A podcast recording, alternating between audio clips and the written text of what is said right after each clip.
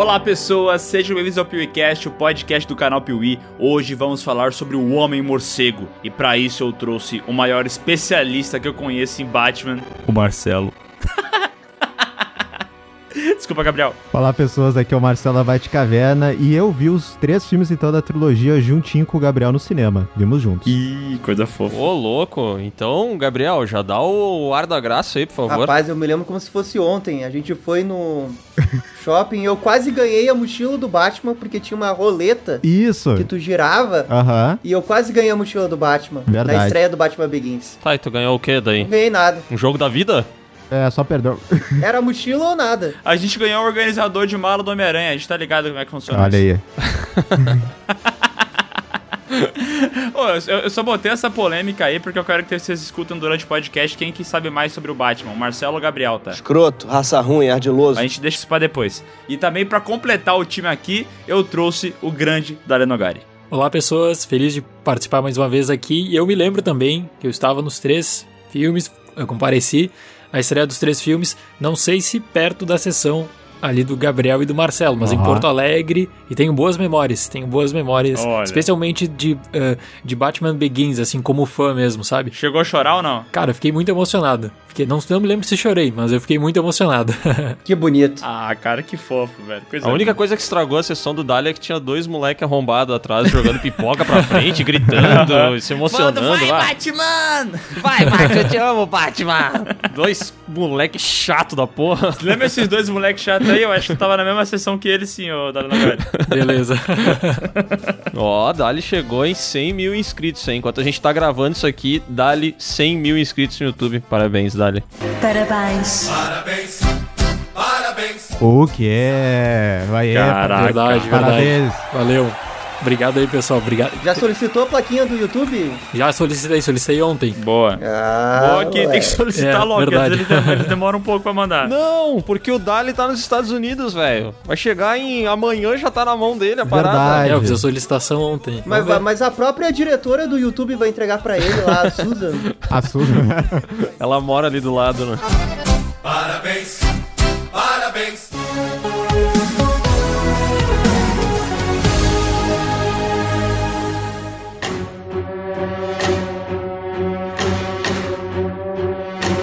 Galera, a gente tá gravando esse podcast aqui exatamente no dia em que. Ah, não, não é no dia que tá sendo postado. A gente- Galera, assim? a gente tá gravando. Eu fiz confusão, eu ia falar que a gente tá gravando o podcast no dia em que foi postado a parte 2 da saga, mas seria uma mentira, né? É, porque a gente tá gravando pra postar no dia que lançar a saga, né? Exatamente. A gente acabou de fazer a saga Cavaleiro das Trevas lá no canal Piuí. Fizemos ali dois vídeos e tal. Deve ter dado uma hora de conteúdo, mais ou menos. Mas ainda assim, a gente acha que tem muito mais pra falar sobre essa trilogia. Pra gente tentar entender um pouco melhor por que, que todo mundo gosta tanto desses filmes. E também qual é a relevância que eles têm pra história dos filmes de herói, né? Exatamente, até porque, tipo, essa trilogia do Nolan, elas começou ali em 2005 com o filme do Batman Begins, só que já tinha outros filmes do Batman anteriores, né? Eu acho que pra gente entender um pouco mais como é que chegou nessa visão de mundo do Nolan, talvez a gente pode falar como surgiu essas adaptações pra cin pro cinema do Batman, né? É, o Batman costuma se dar bem né, no cinema. É, é que o Batman é cinema, né? Não tem essa, Verdade, essa verdade. questão de dar errado. É cinema. Cinema. Até os filmes ruins do Batman são divertidos. Não, não, calma. Não existe filme ruim do Batman. É verdade.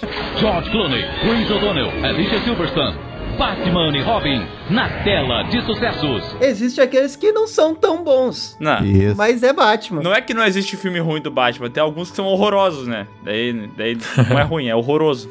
Não, mas como comédia são ótimos. Ah, não, daí sim. Não, e o, o, o Batman ali, ele começa muito bem porque ele faz aí, traz a, o que muitos, os Batmanicos falam que é a segunda onda da Batmania, que foi o filme, os filmes do Tim Burton, né? O Batman de 89, que foi um furacão de venda, de, de, de sucesso, né? E como revolucionou o gênero de super-herói, né? Lá em 89. E vocês não vêm querer falar mal do Batman e Robin, porque o Marcelo aqui é o maior defensor da história do Batman e Robin. Isso, E, e se vocês falarem mal, vocês vão ter problema, porque pra ele é cinema, cinema. é arte. É arte. Ah, é cinema. Só um cinema meio merda, mas é cinema. É, cinema, é cinema. Mas assim, eu gostaria de perguntar pra vocês que são especialistas, porque assim, né, a visão que a gente tem do Batman é daquele cara trevoso, aquele detetive, o maior detetive do mundo, que resolve seus problemas, é um mestre das artes marciais e tudo mais. Só que quando começa a analisar a história do personagem, principalmente nas HQs, no passado, tu vai ver que tem muita HQ que é mais colorida, com personagens mais escrachados. A própria série Batman e Robin, lá de 66,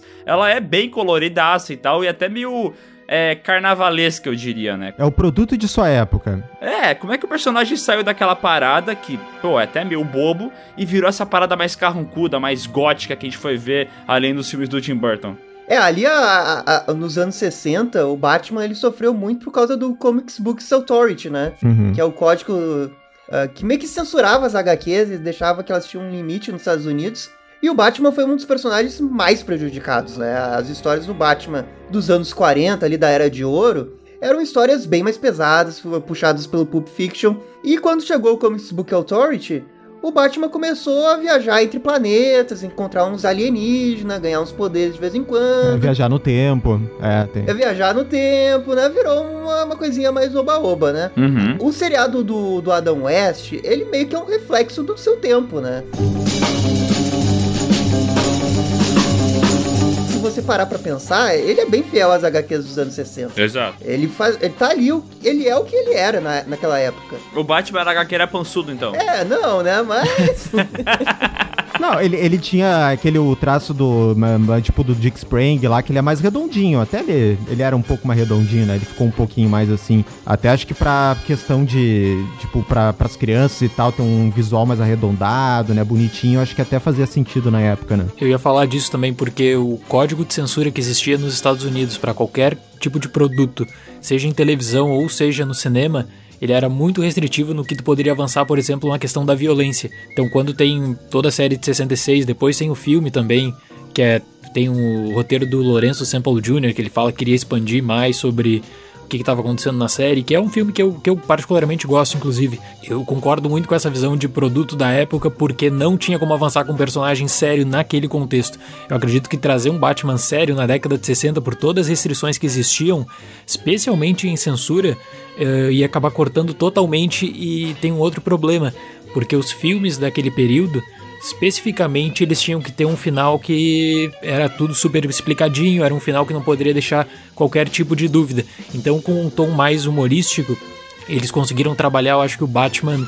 Eles, eles trabalharam o Batman, na verdade, é, de uma maneira que foi é, fiel também, é, mas eles conseguiram não estragar o personagem, levando em conta o que, que poderia ter acontecido, sabe? O que que poderia ter acontecido com uma uh, descaracterização pela censura. Eu acho que assim como ele era um, um, produto do seu tempo, eu acho que essa questão que o Miguel falou, por exemplo, da barriga do herói e tal, eu acho que também é um produto do seu tempo, sabe? Porque o, o, o, o nosso conceito de, de, de, corpo, de beleza, de músculo e tal, também da massa, ele mudou muito da década de 50 para hoje, né? Exatamente, até porque tu vai pegar aqueles, uh, os grandes heróis dos filmes dos anos 60 e tal, até o cara lá do Planeta dos Macacos, o cara do Spartacus, eles não eram caras muito musculosos, né? Esse conceito de um cara trincadaço, tipo o é, Chris Hemsworth hoje em dia, o The Rock, é uma parada mais nova, ali começou nos anos 80 com Stallone e Schwarzenegger, né? Mas antes realmente era um corpo mais sei lá, natural. E o que eu queria perguntar para vocês é que te, teve um negócio ali nos anos 60 que era aquele Seduction of the Innocent, né? Que eles falavam sobre os quadrinhos e, e, e a mensagem que eles passavam, né? Então, por causa desse negócio aí, foi introduzido um selo em que vários quadrinhos tiveram que ser modificados, um tipo de censura mesmo, né? Isso, o Senado americano aprovou, né, que veio esse, era um psiquiatra, né, que depois provou ser um charlatão, que ele colocou uns dados aí nesse livro, e depois, mais pra frente, viu que foi tudo forjado, assim, né, que ele principalmente atacou a indústria dos quadrinhos e tava falando que tava corrompendo as nossas criancinhas, né, elas iam acabar indo para pro crime e tudo mais. E o Batman também estava nessa polêmica. Não foi só o Batman, mas ele foi citado várias vezes por ser um personagem muito popular, né? Daí que também vem a questão, ah, o Batman e o Robin são homossexuais, que era visto como algo negativo na época, né? E aí daí que vem toda essa treta, né? Tanto que daí eles tiraram, botaram, tiraram o Alfred, botaram lá uma outra é, um, um mordomo, né? E tiraram ele, botaram a Batgirl, né? Então, Eles fizeram um monte de reformulação por causa disso, tá ligado? E daí, depois que teve essa série Batman e Robin e tal, os anos 60, os anos 70, teve alguma coisa que foi relevante pro Batman no cinema ou na televisão ou não? É, O que rolou foi, foi que aí, a partir da metade dos anos 60, teve uma reformulação, que entrou um novo editor e esse cara falou assim, ah, vamos voltar pras raízes, vamos pegar o Batman raiz que a gente gosta, detetivesco, criatura das trevas e tudo mais. E aí vem uma galera um, muito, muito boa, né, de criativo, assim, principalmente roteiristas, artistas, que é daí o Batman volta pra essa coisa mais sombria, né, histórias legais, com, com casos. A galeria de vilões do Batman volta também, que ela tava né, tava, tava excluída porque era, eles só faziam coisas que envolvia armas, roubos, então vários é, vilões como Coringa, Espantalho, outros lá, eles não voltavam nessa época, e agora eles estavam voltando, né? Então daí que anos 70, 80 foi que o Batman voltou pra essa raiz dele, e isso foi desembocar lá no, no filme do Tim Burton, né, em 89. É, no cinema, no cinema na década de 70, o Michael Uslan, que é o produtor, ele compra os direitos pro cinema e aí ele vem com essa ideia de fazer um Batman mais sério, que queria fazer uma ruptura já com o que, tava, que tinha sido feito na, na série de televisão, no filme de 66 também. Uh, uma outra questão é que, aí como curiosidade, é que o, a primeira pessoa que pega o trabalho para fazer um roteiro de Batman na década de 80 é o Tom Mankiewicz. A gente teve o filme de Mank, né? Que era o sobrinho Uhum. do Mank. Ele trabalha no roteiro de Batman nos anos 80, Uhum. sempre com essa questão de fazer um Batman mais sério também, mas aí tinha uma, uma outra questão, né? Era um risco muito grande para os próprios estúdios, porque eles não tinham base de como é que deveria ser o investimento, do quanto você poderia colocar em um projeto desses, porque não tinha é, comparação do possível retorno do personagem junto ao público com uma versão mais séria, porque a referência de Batman Aham. era, era a referência da, do, Era o Adam West. É. era o Adam West, exatamente. Então, como é que o público iria aceitar isso? Aí tem, tem a história que a Polygram, eles eh, tentam um Batman mais sério e eles desistem porque eles imaginavam que o Batman mais sério ia ficar apenas pro fã dos quadrinhos. Que o pessoal queria mesmo ver um Batman ao estilo Adam West, que essa era a visão do cinema. E aí, quando vem toda a questão da produção do filme, que seria do Tim Burton, eles discutem muito isso, sabe? De fazer uma ruptura definitiva e abrir a possibilidade para um novo Batman.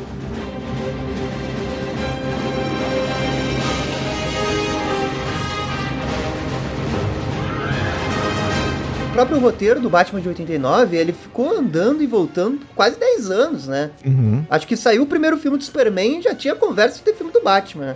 E daí o roteiro vai, não vai, até que chegou na mão do, do Sam, né? Uhum. Ah, vou esquecer o sobrenome dele. Sam Hamm. Ah, Sam, Sam Hamm. E daí eles conseguem tocar melhor ah, o projeto. Foi o Batman é, Cavaleiro das Trevas do Frank Miller que foi a primeira representação violenta daquele jeito do Batman ou teve alguma coisa antes? Ah, Batman, assim, violento, fazendo coisas, tipo, ele fazia na- no- nas primeiras aparições dele, né? Ele já era bem violento. Mas, tipo, não é tão extremo, já tinha, assim, um Batman que perdia a cabeça, e ia mais por extremo, né? Até quando, daí na década de 80, tem aquela morte do Jason Todd, ele também ele fica bem é, constergado, assim, ele fica é, pegando mais pesado com, com os criminosos. Então tinha, assim, não, não foi algo tão violento extremo, assim, já tinha antes. Cara, eu não tava ligado nessas tretas com, com o roteiro do- desse filme do Batman do Tim Burton, né?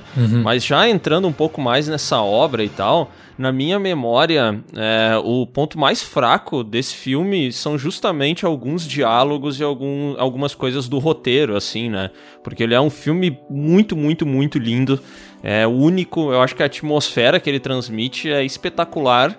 Mas ele tinha umas linhas de diálogo que eu achava meio ruins, assim, sabe? É, eu não sei qual é a opinião de vocês, mas eu lembro do Batman, nesse filme especificamente, ele ser quase monossilábico, assim, sabe? Ah, pra mim o grande problema desse filme se chama Vic Vale. Ah, sim. É, Tu- concordo. o, o- a Vic Vale, ela segura o Batman, tira tempo de desenvolvimento do Batman, Uhum. é, faz com que a história seja um pouco...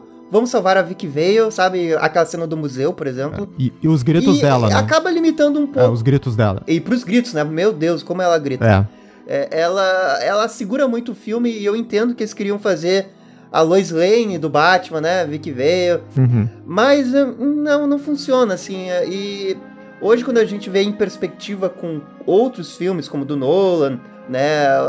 A gente tem uma perspectiva melhor de como que essa ideia não funcionou, né? Mas foi em 89 que teve o tema do Danny Elfman, que, cara, é um tema classiquíssimo. Eu lembro É. que ah, meu pai tinha um CD de trilhas sonoras de filme, tá ligado? E tinha essa música do, do Batman, e, cara, era um bagulho que a gente botava assim alto pra caralho, era muito enervante, tá ligado? Parecia que conseguia passar toda a mítica do personagem logo de cara, tá ligado?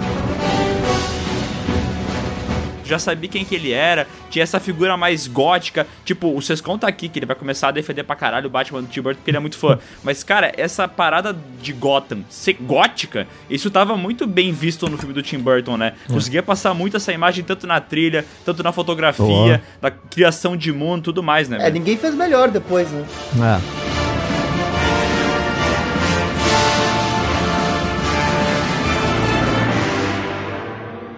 Chegou o hater do Batman. A gente não convidou o Sescom pra essa gravação, mas ele simplesmente brotou aqui porque provavelmente ele descobriu que a gente tá falando de Batman e ele veio aqui pra falar mal, né? Pessoas desagradáveis.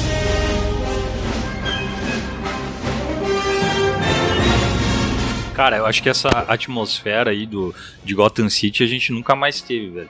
Por mais que os filmes do Nolan tenham, sejam melhor trabalhados, questão de roteiro e tal, aquele clima imersivo, que por acaso é uma coisa, eu não sei se foi uma coisa pensada ou se é o que o Tim Burton sempre faz, né? Porque os filmes deles sempre tem uma atmosfera meio, meio nessa vibe ali. Mas eu acho maravilhoso, cara. Eu acho que ele tem um clima de quadrinho muito bom. Acho que tem muito problema, muito problema de, de diálogos, de personagens, de desenvolvimento. Mas eu ainda acho que eh, é, um, é um retrato também da, da adaptação do herói daquela época. Tipo, aquele, nos anos 90 ainda a gente tinha uma visão de que o herói ele era aquele, aquele personagem intocável e tudo mais. Depois que Hoje a gente tem uma caralhada de, de adaptações de tudo que é tipo de herói, que é o mais humano, o mais cuzão, mais não sei o que. Mas eu acho que para aquele momento cabia perfeito, assim, uma, uma parada muito massa. E eu me lembro que também tinha uma promoção da Pepsi que tu juntava as tampinhas e tu concorria a um Mitsubishi Eclipse. Ó, Caraca! Brabíssima a promoção da Pepsi, hein? Peraí, mas era o Mitsubishi Eclipse do Batman? Ah, cara, não lembro, velho. Mas era, acho que era no Batman Retorno, na verdade, isso aí, velho. Ah, tá, desculpa, me confundi. Acho que era no Super-Homem, na verdade, galera. Na Desculpa, verdade, desculpa. acho que era outro filme. Era Falcão. É no Vingadores, é no Vingadores, perdão. É que era uma coisa, era uma coisa que não, não existe, não existe mais, quer dizer, eu acho que não existe, mas as. Vocês lembram as tampinhas de, de refrigerante? Elas tinham aquele negocinho azul dentro. Aham, Tinha. Pra não perder É. o gás, tinha que juntar essas paradas. Mas é um absurdo a Pepsi não dar o próprio Batmóvel, né? Pois é, né? Onde se viu? é absurdo. Quer absurdo. aproveitar o lançamento do filme e faz o negócio direito, né? Mas, pô. Aliás, esse Batmóvel ali eu acho sensacional, cara. Ah, Eu é? Não, é sensacional esse Ah, Batman. e esteticamente é muito legal mesmo, né? Tipo, é que nem vocês estão falando, né? Pra proposta que o Tim Burton quer passar com o filme dele, faz todo sentido. Ainda assim, nessa proposta, eu acho que tem umas paradas meio bizarras nesse Batman aí 89. O Batmóvel tem que ter a barbatana e tem que jogar fogo lá da turbina, cara. É isso. Batmóvel tem que ter isso. É. Só que assim, cara, o que, que eu acho muito bizarro nesse Batman 89? É, tem realmente uns diálogos completamente perdidos ali no meio. Tem essa parada de mudar a origem do Coringa, né? Porque o Coringa nas HQs, tipo, tem algumas origens, mas ele é meio que estabelecido como um John Doe, assim, às vezes, né? Ele é um personagem que aparece, não tem muita ligação com as coisas. Aí, É. tipo, a piada mortal explica o passado dele. Mas até então não tinha nenhuma origem formada pro personagem. Aí já nesse Batman 89 ele mostra que tem toda uma ligação com o passado do Batman também, entendeu? Ele começa a linkar o personagem do Coringa ao Batman, que eu acho que deve ter fã que não gostou, né? É, eu, eu acho que é uma, uma ligação fraca que eles quiseram fazer pra ter uma rivalidade entre o protagonista e o vilão, sabe? Eu acho que essa foi a, a coisa que eles pensaram, sabe? Que eu acho que eles pegaram a origem clássica do Coringa que é caindo num tonel lá de produtos químicos na fábrica, que é maravilhosa aquela cena também. E, e aí eles tentam costurar com essa coisa de botar a origem dos pais do Bruce, né? Que depois o Nolan ia fazer melhor de mostrar que um cara aleatório matou lá a família, né? Dele. É a coincidência a- cósmica, né? É a coincidência, é, é essa coisa da coincidência, sabe? Ah, mas pera lá, Gotham City pode ter 100, pe- 100 habitantes só, a gente não sabe. É verdade. É, é verdade. Como É, todo mundo se isso. conhece, né? Pode ser só 100 habitantes mesmo, né? E outra coisa que é bizarra nesse filme do, do 89 aí, cara, aquela. Eu nunca vou entender aquela cena. Que vocês estão falando. Até aquela repórter lá que ela tá na falar. casa. Eu sempre falo dessa cena, mas pra mim não dá. Eu não consigo. Que daí o Coringa Aham. chega e o Bruce Wayne fala assim: não, pera aí, que eu resolvo a situação. Daí Ele vai lá, pega uma sei lá, um negócio de prata, assim, pra levar um. Como é que é o nome daquilo, porra? Uma bandeja. Uma bandeja. Uma bandeja. Uma travessa. Uma travessa, É, é. sei lá, ele pega e bota, tipo, como se fosse um colete à prova de bala, vai abrir a porta, leva um tiro, cai no chão, o Coringa faz o negócio dele, vai embora e acabou. Ninguém entendeu pra que serviu aquela cena, tá ligado? Por que, que ele tinha que levar um tiro daquele jeito? Não é só se esconder embaixo da cama, sei lá? E morreu. Não, ele vai ali pra contar a identidade secreta pra ver que veio, né? E daí aparece o Coringa ali. Essa cena é, ela é emblemática por causa do Wanna Get Nuts, né? É, Wanna get Não é nuts? possível não... não É. é. É. You wanna get nuts? É, ele dá um... Let's get nuts. Pera, não tem uma música muito famosa nesse filme também? Uma cena do Coringa fazendo umas. Tem o Prince, umas- o Prince fez música pro... É, o Prince. Cara, essa cena é muito ruim, velho. Meu Bat... Deus. Que o quê, rapaz? Batman tem Prince, Ah, velho? não, tá essa louco? cena é muito foda, nem vem. Tá louco, Miguel? Para de criticar, velho. Ele pintando as obras de arte lá, tá louco? Isso, é Coringa, o Coringa na veia. É que assim, eu entendi, eu entendi o que queria ser a cena, mas como ela dura uns 20 minutos, eu tô exagerando, ela, ela é só comprida, não é 20 minutos, né? Mas eu acho muito chato, cara, eu não, não gosto. Também não curto. Cara, provavelmente o, o- Jack Nicholson tava bêbado nesse dia, e aí ele ficou lá pulando lá, pintando as coisas. É maravilhoso, cara. Ô, gente, será que é só eu que bebo? Será que é só eu que tô bebendo? Então, boa parte dos problemas que eu, que eu noto hoje de roteiro dá pra explicar o porquê. Em 1988 a gente teve a maior crise dos roteiristas da história e o Sam Hamm ele não eh, tipo quando tem uma crise de roteirista todo mundo tem que ficar parado sabe? Tu não pode entrar em contato porque senão tu perde filiação e o filme seria multado daria vários problemas também com o sindicato na justiça. Então teve a crise de 1988 dos roteiristas eh, o roteiro tava ele tava numa versão final mas faltava polimento ainda Uhum. então vários diálogos estavam incompletos. E aí eles tiveram que chamar pessoas para durante as gravações, eles tiveram que chamar pessoas para trabalhar nos diálogos ainda por conta da greve dos roteiristas. O Sam Hamm ele não podia dar, ter qualquer tipo de participação. Então muitas cenas, tu pegar a história de produção, muitas cenas foram decididas no dia da filmagem o que que eles iriam fazer ou não, já que eles não podiam ter o Sam Hamm para consultar. Então tem coisas assim, tem diálogos que são muito fracos e tem cenas que falta uma ligação básica, assim, sabe? Que, ou que eles abusam até da boa fé, mas eu acho que pela greve dos roteiristas dá pra entender um pouco do porquê. É algo de bastidor, assim, mas que acaba tendo uma interferência no filme. O Sam Hamm, depois, nas entrevistas, ele disse que ele mudaria vários elementos da história, mas como ele não podia ser consultado mais, ficou que os profissionais que trabalharam com diálogos eram consultores do Burton sem nenhum envolvimento e com pouca experiência com escrita também. Cara, mas, mas olha só como o Daniel Nogari agora nos trouxe um- nas entrelinhas algo que vocês não sabiam. Olha só, faltou polimento. O que, que ele colocou embaixo da camisa, Um negócio de prata. Olha. que é Coisa polida. um Caraca. metal polido? Ah, agora eu entendi!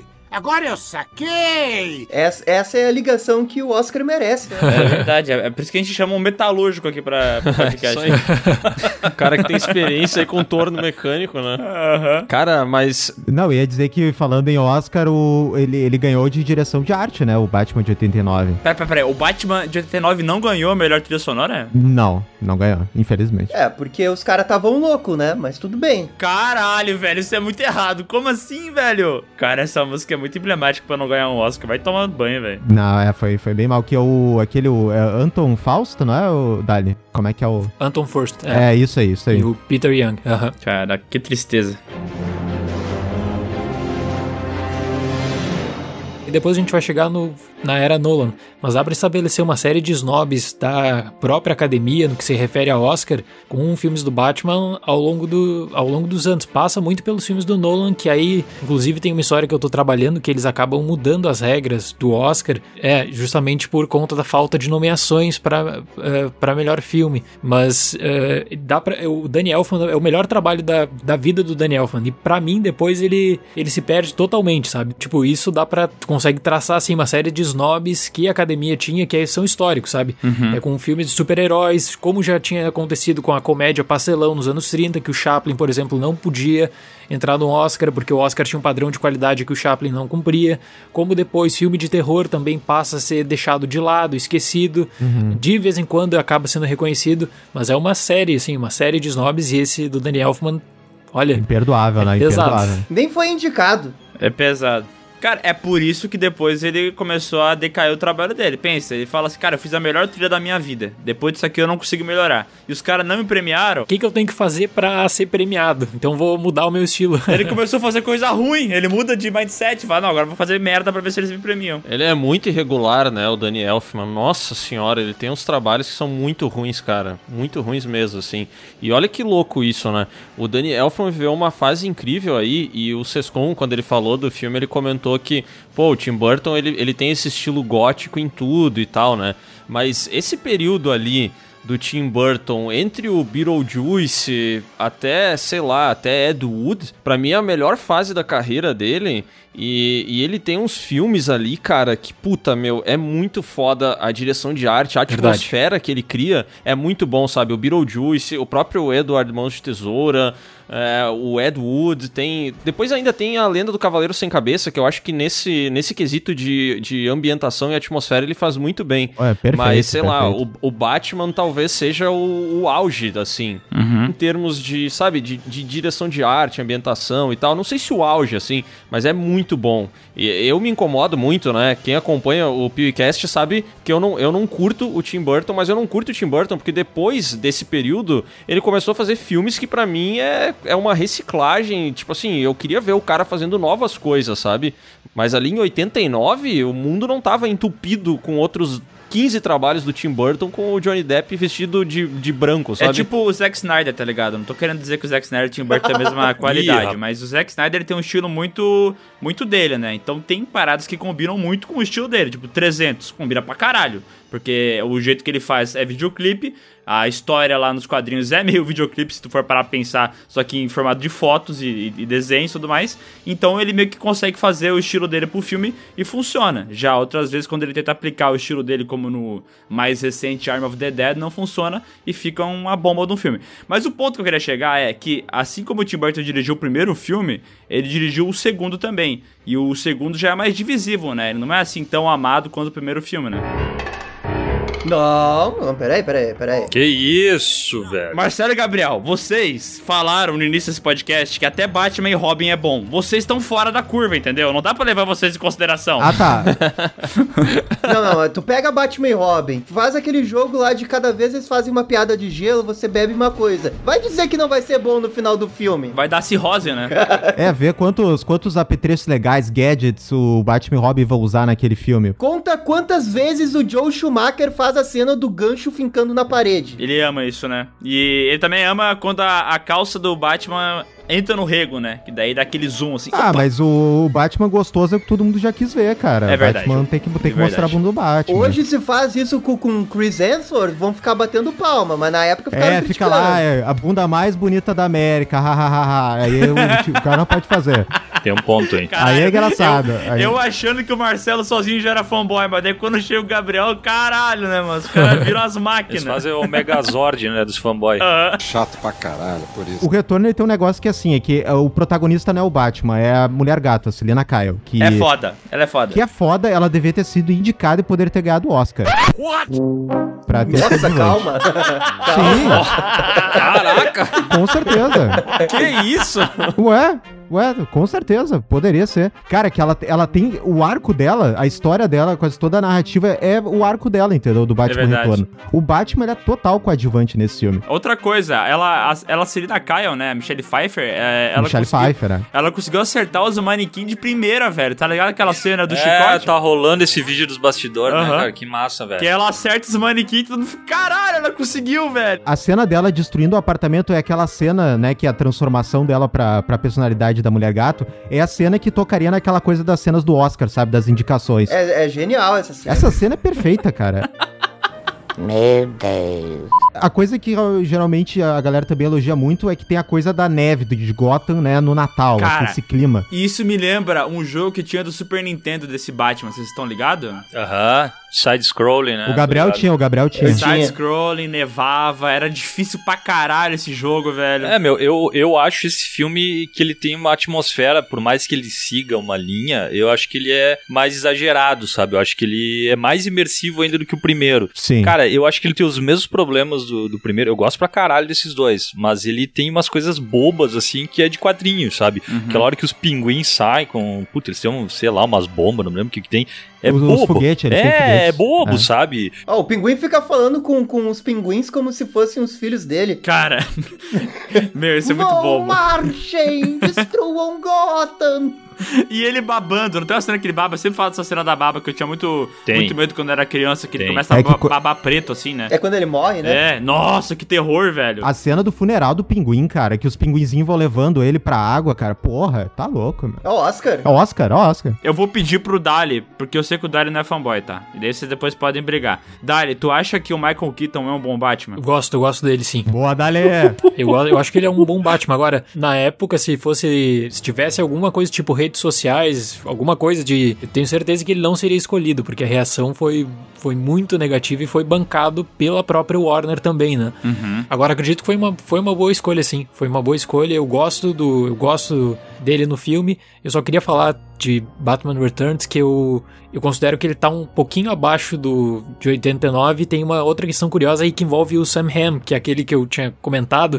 que Pela greve dos roteiristas, ele não conseguiu finalizar o roteiro. Aí finalmente ele finaliza o roteiro de Batman Returns e ah, justamente o nome dele acaba convencendo o Tim Burton porque o Burton não queria voltar, né? Aí o Burton tem um salário maior, tem mais controle criativo e teria o retorno do Sam Hamm. Aí o Sam Hamm, ele é basicamente demitido porque o roteiro dele, ele trouxe o Pinguim, mas quando foram ler o roteiro dele, tá aí, qual é o plano do Pinguim pro filme? Não tinha plano do Pinguim pro filme. Aí eles chamam uma outra pessoa pra acabar o roteiro de, de Batman Returns, eu também noto um pouco dessa confusão, assim. Mas vou dizer, eu, eu não, não perguntei se eles gostam do Michael Keaton porque eu não gosto. Eu acho da hora. Inclusive, pra mim, o Michael Keaton ele tem a melhor boca de Batman de todos. Que é essa boquinha que ele faz, sabe? Meio com um, um biquinho. A boquinha é boa, é boa. É, a- o biquinho, o biquinho eu acho que vai pro, pro Val Kilmer. Na cara. É, não sei. O olho é do Michael Keaton. Pra mim, o olho é o. Cara, pra mim é a sobrancelha, velho. Olha. Pra mim, a orelha. Aquela orelha grande. A orelha na- na- que não dá pra ver.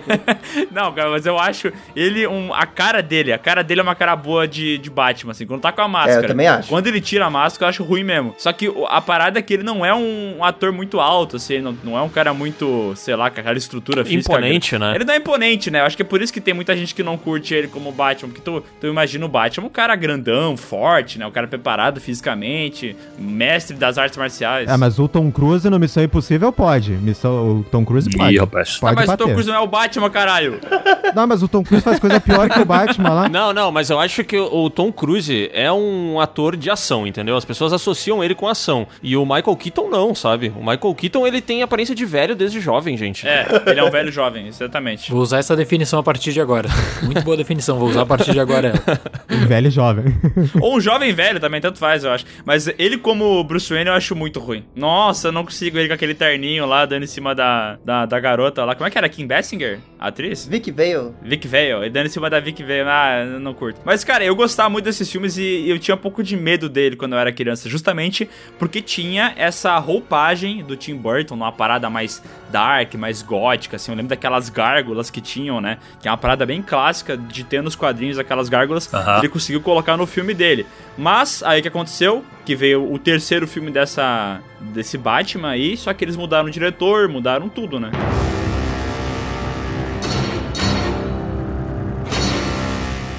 O Batman Forever hoje as pessoas criticam, mas, cara, eu acho um bom filme ainda, sabe?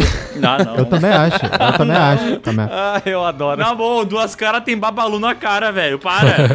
Não, ele, ele nos pegou. É que eu e o Gabriel a gente cresceu nos 90, né? E esse filme, eles no- ele pegou a a idade exata que a galera precisava, assim, pra adorar esse filme também, tá ligado? Quando a gente cresceu. É, Cara, esse filme, é, a gente viu Batman e Robin Bat Forever, a gente saía louco desse filme, de tão bom que Eu era. alugava lá na locadora várias vezes, cara, várias vezes. Total, eu comprava os bonequinhos. O pôster icônico ali das, das cabecinhas flutuando, como que vocês não vão amar É bom, pôster? esse pôster é bom. lindo, lindo Eu demais. tinha, eu tinha esse pôster aí, eu gostava pra caralho, velho, é verdade. Mas o filme eu odiava, eu não gostava. Cara, eu criança não gostava desse Ah, não, filme, Miguel, não, não. Não, não, não, eu já falei, eu sou uma criança ranzinza, eu não gostava. Eu olhava Tá o louco, primeiro velho. Batman, eu falava, bah, ele, ele é badass, né, cara? Ele é maldoso. Quando ele tem que olhar onde é que tá o Coringa em cima do prédio, ele move a cintura in- inteira dele porque ele não consegue virar o pescoço. Pá, muito foda esse Batman. Daí chegou o, o segundo Batman Returns, eu falei, caralho, ele é muito foda também. Não, brabo, brabo.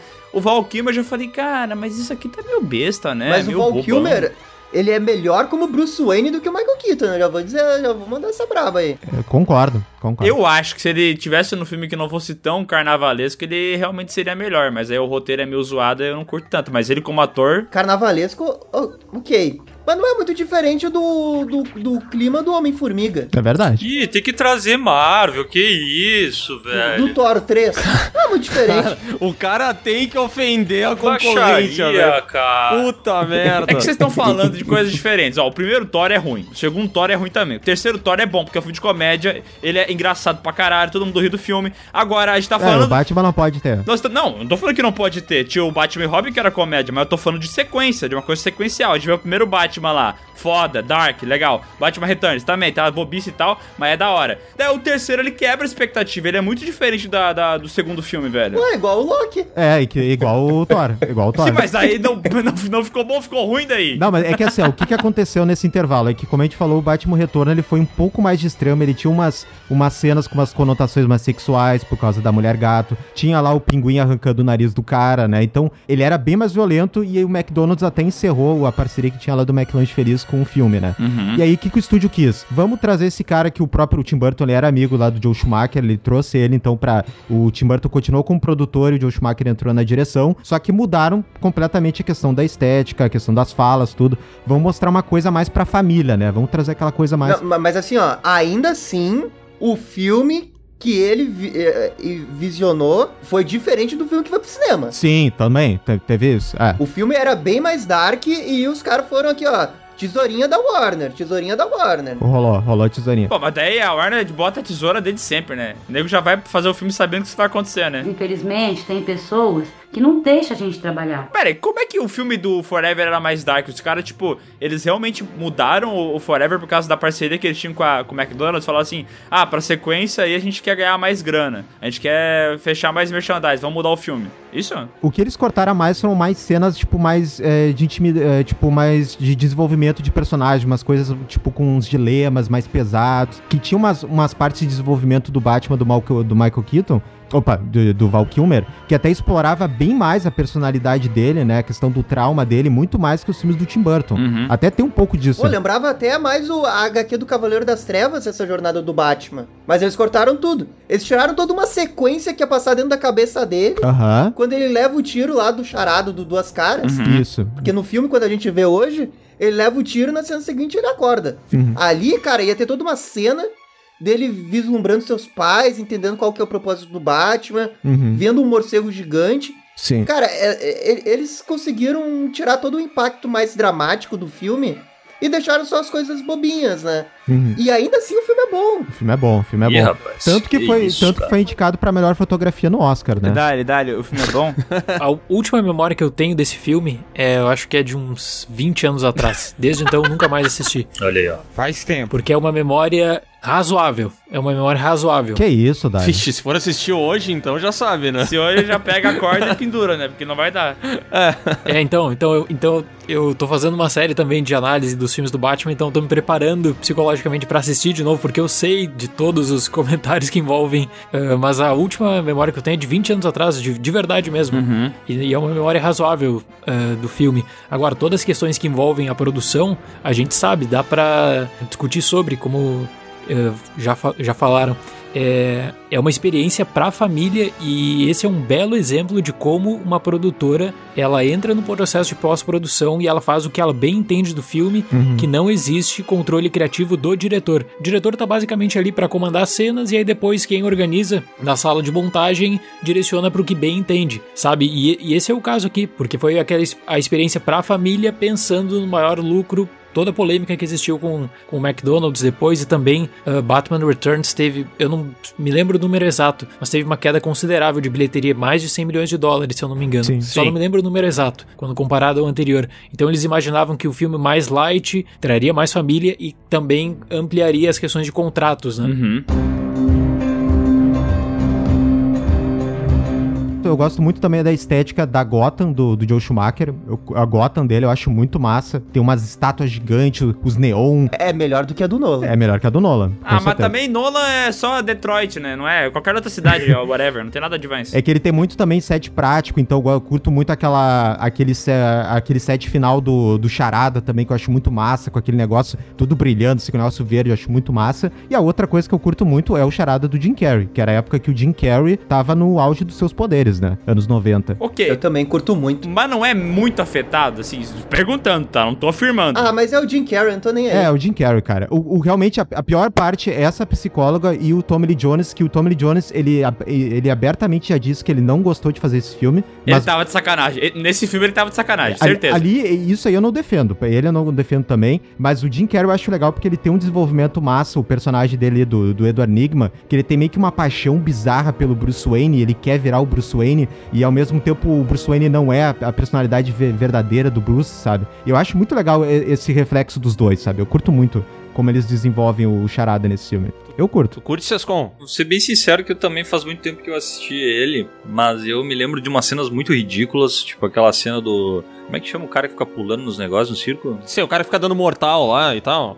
Acrobata? Ginasta. Acrobata, sei lá, vai. É, enfim, eu me lembro dessa cena, eu me lembro que ela é muito ridícula. Pra mim, velho, assim, eu tava olhando até o trailer antes, cara, esse filme. Tipo, a grande diferença, eu acho que ele mantém várias coisas do Tim Burton, mas, tipo, a- o clima é legal e tal, mas eu acho que ele dá um passinho além e ele fica brega. Cara, eu vou te dizer uma coisa, tá? Pra ti e pro Dali vale isso aqui. Esse filme, ele é um babalu de tutti-frutti. Durante a tua infância, ele era uma delícia. Mas depois de um certo tempo, não dá. Não dá pra tu voltar a mastigar ele, entendeu? Tu vai querer Ah, dá- um dá chiclete de sim, menta, um chiclete de hortelã. Esse aqui é um babalu de tutti-frutti. Não dá, cara. Cara, dá. É, é muito doce. É muito doce, não dá, não dá, é doce demais. Não, assim, ó, eu, eu acho que eu, eu posso concordar que é- o brega, o Batman Robin é brega. O Batman Robin, é- ele, ele é muito brega. Mas o Batman Re- Forever, eu acho que ele, ele tá no limite do, ele tá no limite. Ele não ultrapassou, ele também quase acho.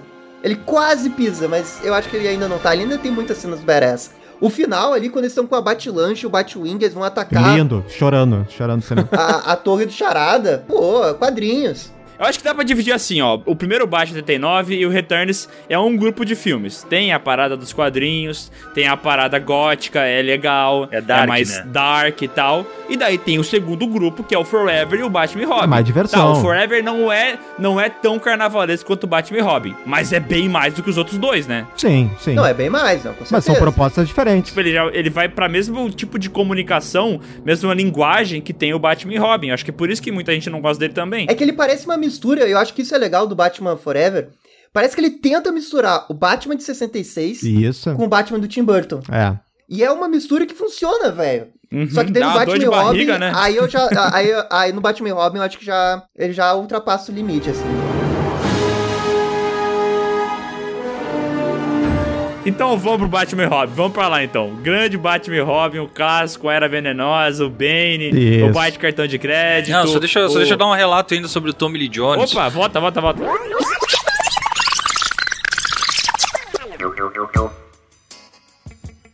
Nos anos 90, vazou. Ah. Acho que no final dos anos 90 vazou uma sex tape da Pamela Anderson.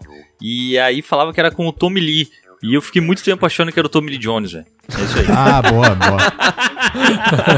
Puta, foi assistir o filme do Batman, pá, transtornado, né? Yeah. Quer dizer que aquele vídeo não era o Dória? Porra!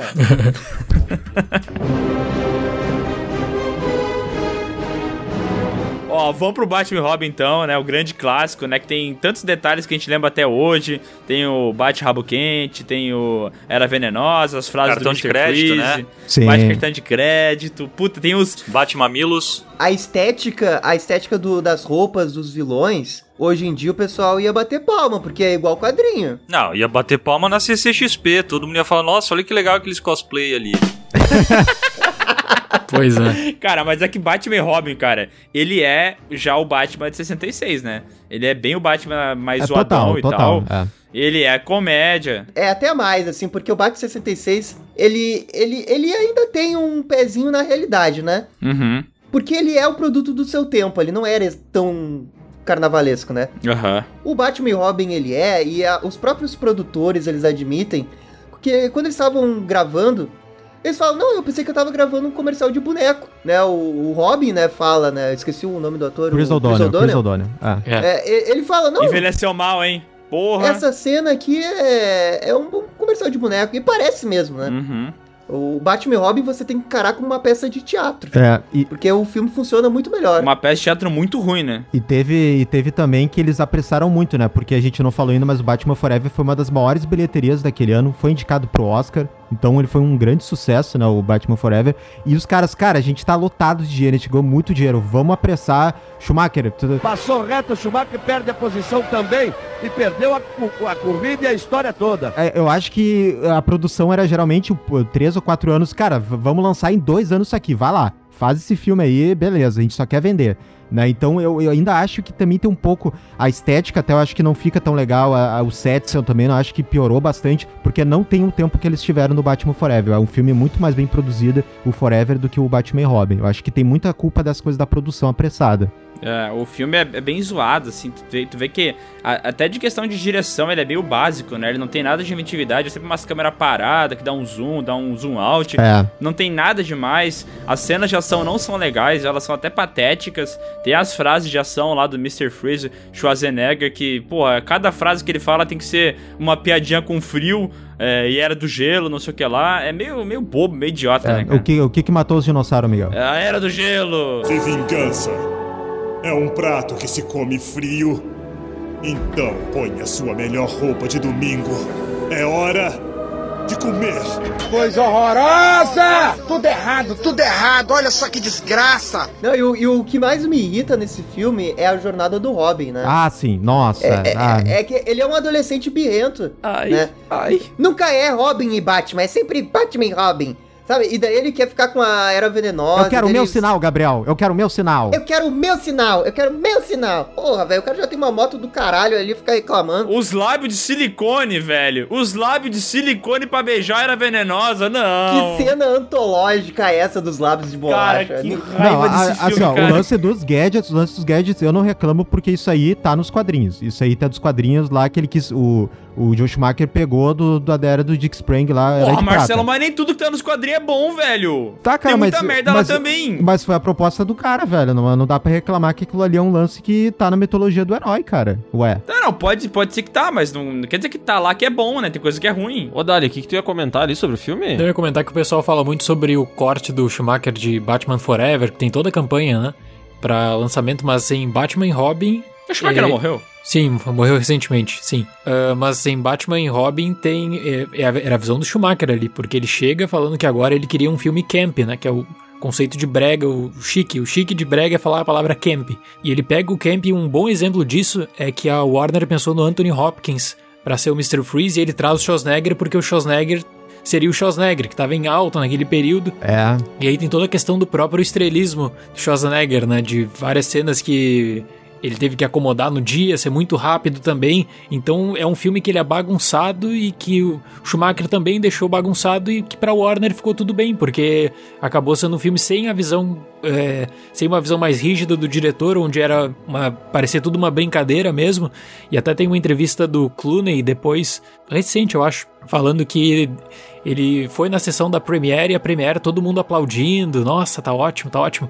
Aí depois ele tinha ido numa outra sessão do filme e aí ele viu que ali ele imaginava que tinha acabado o Batman no cinema, que não ia ter mais Batman no cinema. E aí tem essa visão, né, do lançamento é maravilhoso e aí quando tu pega real mesmo com os fãs já é um filme que insustentável. E eu acho que esse também é o único filme que o, o vilão teve um, um- ganhou mais do que o Batman, né? Financeiramente, né? É que naquela época o George Clooney não era grandes coisas também, né? Como ator, né? Não era? É, e o Schwarzenegger era o Schwarzenegger, né? Anos 90, o Schwarzenegger ele é muito famoso. E eu vou dizer uma coisa, cara. É, é. O, o George Clooney, por mais que tenha ficado muito ruim, eu vou dizer que olhando pra ele assim, a cara dele, tu fala assim, mas esse cara, ele tem uma cara assim de Bruce Wayne, né? Ele poderia ser um, um bom Bruce Wayne, mas sei lá se é culpa da, da atuação. Ah, mas esse cara é tão bonito que ele pode fazer qualquer coisa, é, entendeu? então, ele é que ele é muito bonito. Daí tu fala assim, pô, esse cara ele, ele dá um bom Bruce Wayne. Só que daí eu não sei se a culpa. Se, se fosse um roteiro mais sério, eu quero dizer, será que ele conseguiria fazer um bom Batman ou ele é canastrão mesmo? Isso que eu queria saber. Ah, igual o Val Kilmer, né? Se ele tivesse um bom roteiro, eu acho que ele poderia até ter sido melhor que o Michael Keaton. Sei lá, né? Pode ser. Só pra trazer informação completa, que é, que é informação completa, acabei de pesquisar.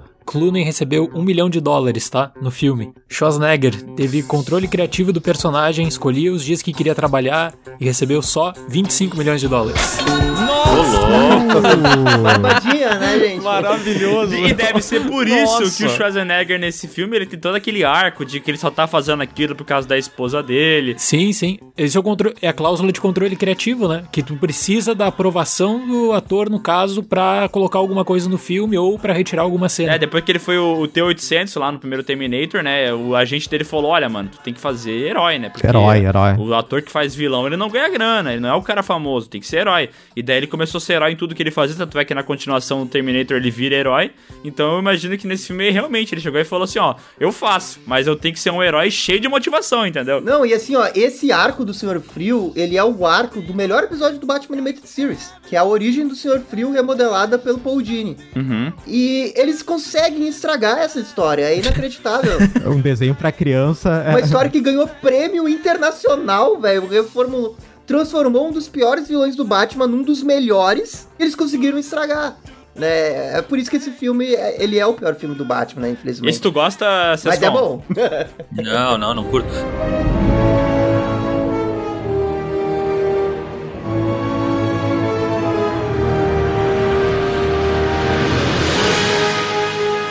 Não, mas deixa eu entender, o Joel Schumacher, ele, ele falou que não foi as coisas como ele queria no Batman e Robin. Aham. Quer dizer, no Batman Eternamente. Aí ele teve a chance de fazer o Batman e Robin conseguir fazer uma coisa pior ainda. Não, e sendo que no Batman e Robin, segundo o que o Dali falou, ele já tinha mais liberdade do que ele tava fazendo, né? Sim, exatamente. Exatamente. É, mas eu acho que daí ele já chutou o balde, entendeu? Ele viu que não ia conseguir fazer do jeito que talvez desse, né? Ah, quer saber? Ah, mas aí pega o bonezinho e vai pra casa, É, né? Fala aí, pessoal, porra. não vou Não, aqui, conseguir. ó. ah, já que eles querem fazer filme do Batman pra vender bonequinho, eu vou fazer meu filme do Batman pra vender bonequinho. Ah, mas cara, mas assim, se eu que tenho liberdade criativa de um negócio e eu não tenho habilidade nenhuma como diretor, né? Mas eu só tô falando, se eu tô no papel dele de poder realmente fazer o que eu queria, e já que me deram liberdade, eu ia tentar fazer a parada boa que eu queria fazer lá no Batman Forever. Eu não ia querer cagar em cima do filme. Não, mas sabe o que, que eu acho que ele percebeu? Que ele viu que o resultado final de Batman Forever foi diferente, talvez, do que ele havia imaginado, e ele pensou, bom, eu vou me adaptar ao que eles querem. Entendi. E aí, se é pra fazer o que eles querem, eu vou é, trazer o Brega, que era um desejo dele, trazer o Brega de fato, e vou fazer. Vou colocar a minha imaginação. É, tanto é que não tem. O Burton já do começo da produção ele sai da produção, não tem qualquer envolvimento com a produção, fica tudo nas mãos do Schumacher, assim, de questão até toda a questão de dias de gravação, aí depois essa o Schwarzenegger em vez do Anthony Hopkins acomodar o Schwarzenegger para as gravações, o Schumacher ele controla isso tudo e para mim foi isso que aconteceu, sabe? A gente não vai ter essa, essa versão dele porque ele falou muito pouco depois nas entrevistas sobre questão de bastidores e tal, mas eu imagino que foi isso, ele viu que a Warner tinha cortado a visão dele, ele pensou, bom, vou entregar o que eles querem, mas da minha maneira brega. Cara, mas tu vê a diferença, né, Mel? É um cara que ele, ele não teve o filme como ele queria. Ele tentou de novo e também falou, puta, fiz merda. Daí alguns anos depois ele pede desculpa. Porque ele poderia muito, não tô fazendo referência a ninguém, tá? Ele podia muito bem ter falado depois, ah, não é como que eu queria. Vamos levantar uma hashtag aí pra fazer um outro corte dessa merda aí, que vai ser melhor. É hashtag de carta, caralho. Manda carta pra Ah, mas Warner. ele poderia mas ele poderia estar falando isso aí nos anos 2000. Vou colocar um aviãozinho no estúdio da Warner pra fazer a nuvenzinha, hashtag release Schumacher Cut. Schumacher ele Cut. aceitou, velho. Ele aceitou, cara. Quem tem boca vai a Roma, caralho. É como fala o ditado. Cara, sabe o que que é doido desse filme? Que eu acho que até se isso acontecesse hoje em dia, seria muito curioso a gente ver a repercussão dele, porque esse filme, ele afundou muita gente, cara. A Alicia Silverstone, o Chris O'Donnell, eles estavam em ascensão, eles tomaram um tufo nesse filme. Só o Clooney se salvou. Ah, e o Arnold Schwarzenegger. O Arnold Schwarzenegger não, porque depois disso ele também foi afetado. Depois do, do Batman e Robin, cara, a carreira dele, pode dar uma olhada depois na filmografia, mas É é, verdade. mudou assim, sabe? E o George Schumacher nem se fala, né? Esse filme aí ele teve um impacto foda pra quem tava ali no meio. Tá, se, se, se gosta ou não, se gosta ou não, é, é pode ser que goste, mas é meio maluco, mas tudo bem. A parada é que, no saldo geral, pra produtora, pra tudo mais, deu ruim, né? Deu ruim e os caras ficaram um tempão sem fazer filme do Batman, né? Tanto é que, o, como o Dali falou, o George Clooney falou, agora nunca mais vão fazer um filme do personagem, Nunca. né? É, nesse, nesse gap aí teve diversos projetos, tinha até uma sequência que ia ter do, do, É. do Batman, e a gente até fez um vídeo no canal que era o Batman Unchained, né, Gabriel? Ia rolar essa sequência. É, Triumphant, É, e né? também tinha esse, também e tinha várias versões, e também ia rolar, teve uma versão mais dark também, que ia ter a do Aronofsky, que fez um roteiro pro Batman, baseado no ano 1. Nossa. Meu Deus. Eu queria ter, ia ter o Joaquim Phoenix. O Joaquim Phoenix ia ser o Bruce Wayne, hein? Ia ser o Batman. Nossa! Isso ia ser uma loucura do caralho, velho. Cara, era, era pesadaço isso aí. Porque é o Aronofsky, né? O Aronofsky não ia fazer uma coisa, tipo, né? Alegre e tudo mais. Mas vários roteiros iam surgindo aí até a, a Warner apostar num cara que só tinha dois filmes, né? ah, bem- digamos, de grande produção e, e estrelado, né? Mas só foi, foi só depois com o Nolan, né? E aí, quando o Nolan sumiu, ele entregou o Batman Begins, que quando lançou se tornou o melhor filme do Batman até então, né?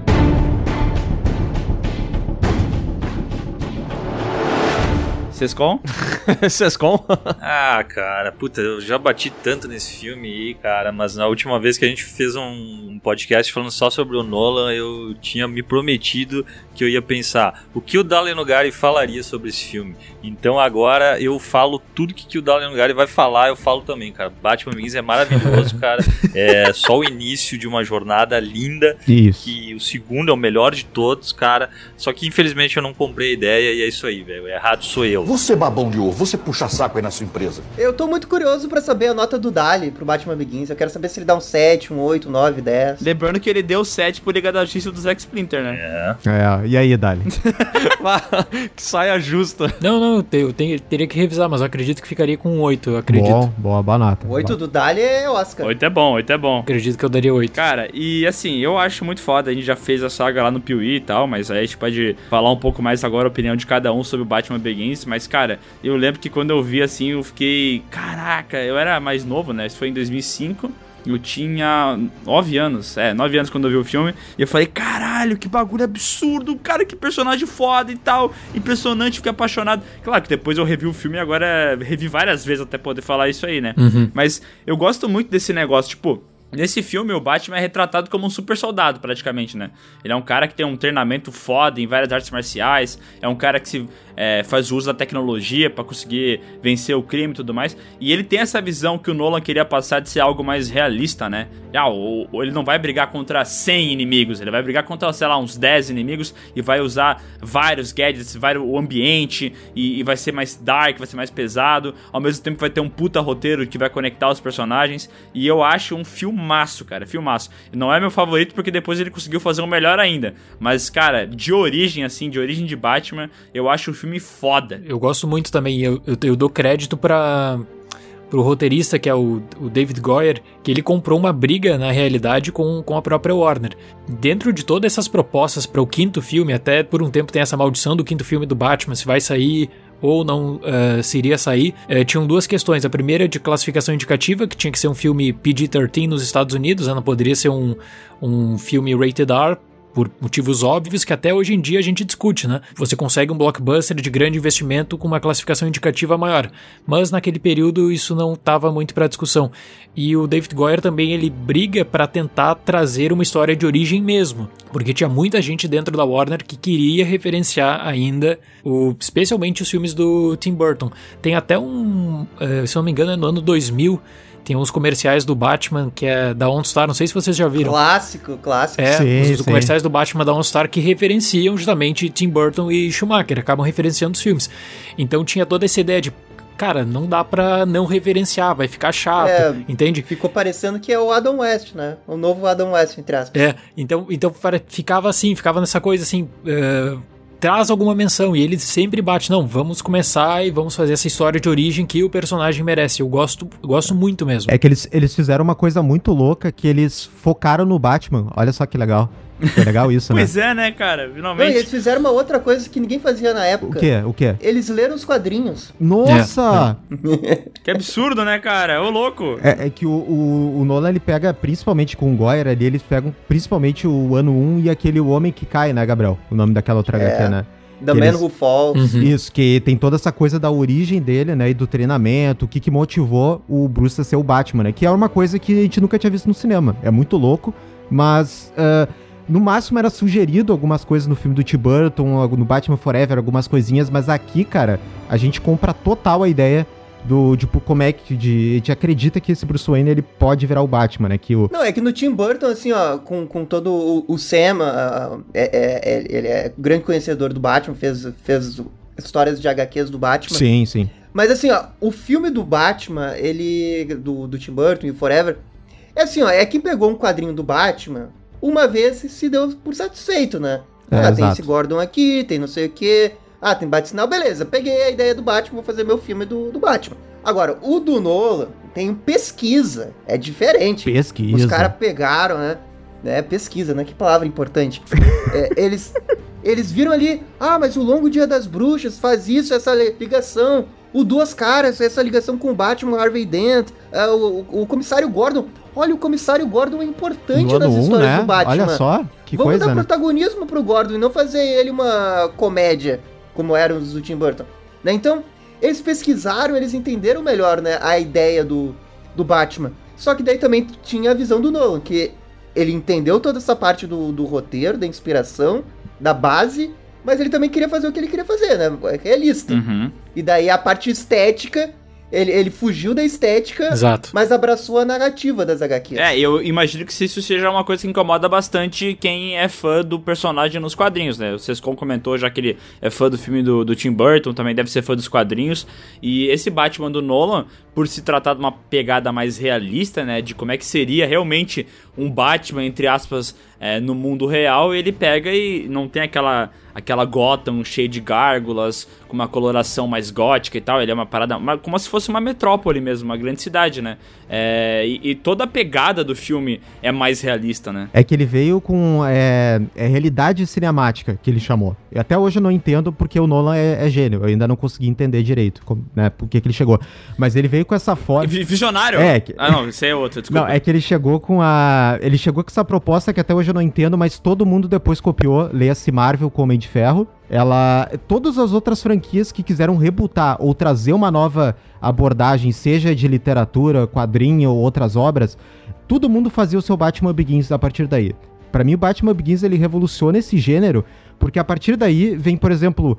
É, esse já está passando na TV. Veio aquele Peter Pan, que é o Batman Begins do Peter Pan. Vem o Tarzan, que tem o Batman Begins do, do Tarzan. Amazing Spider-Man. tem o Amazing Spider-Man que vê o Batman Begins do Coisa. Tem aquele. O da Branca de Neve, o Caçador. É o Batman Begins da Branca O de Neve. Quarteto Fantástico Novo. O Quarteto Fantástico Novo é o Batman Begins. É, mas aí, aí começou a ser ruim, né? Porque é aquela que acontece, quando vê um cara que é muito foda, tipo o Nolan, e ele pega e bota. Só que ninguém é o Nolan. É, ninguém é o Nolan. Ele pega e bota a visão dele, sabe fazer a parada e fala, pô, foda pra caralho, porque esse cara tem total domínio do que ele tá falando, ele sabe o que ele tá querendo fazer. É, vem o imitador e tenta copiar o, o, a- o que ele fez, né? É, o, a- o cosmo todo se alinhou pra que tudo isso desse certo, assim, porque Claro. é. hoje, numa circunstância normal, talvez um diretor não tivesse tanta liberdade como ele teve. Ele fala isso aí, né? Que ele, te- que ele fez o filme na hora certa, né? E tem a trilha sonora foda pra caralho do Hans Zimmer. E olha, olha que personagem abençoado o Batman, né? Que tem a trilha foda, que a gente já falou do Danny Elfman lá do primeiro filme do Burton.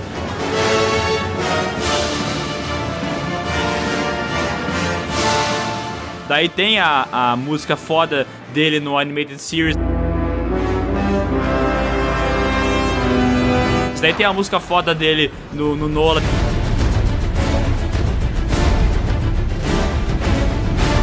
Daí tem a música foda dele no game Arkham Asylum, sabe? No Schumacher era bom também a trilha. A trilha sonora É, é no, boa do também. Batman Forever é bom demais.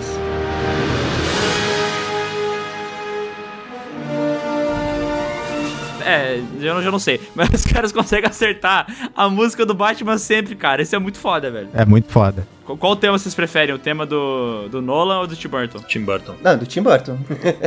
é do Tim Burton. É, não, não tem como escapar desse tema, né, cara? É- mas é legal porque ele, tipo, ele, ele mantém um nível, sabe? Não tá no mesmo patamar, Uhum. mas é, é aquela trilha sonora bem feita, sabe? Então, É que, o- é que o Léo prefere a música do Nolan, né, Léo? Curto, Ó, curto mais, prefiro. Gosto mais dela pelo, pelo tom dela, né? Eu acho que é outro tom, assim. A do, a do Burton lá, do Danny Elfman, ela funciona lá naquele contexto, né? Uhum. Essa não funcionaria lá e aquela não funcionaria aqui. Mas eu prefiro essa. É que essa pegada toda do Batman, ela me agrada bem mais, né? O que o Dali tava falando, o que, o que vocês estavam comentando aí do.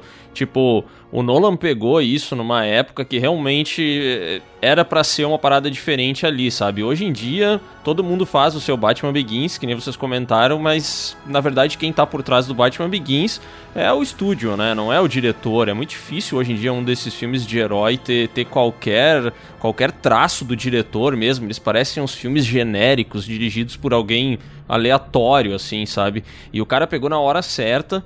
Isso que o Gabriel falou de, de, de pesquisa e tal, que eles foram atrás dos quadrinhos e tal, eu acho que essa pesquisa só aconteceu justamente porque ele quis mudar a estética.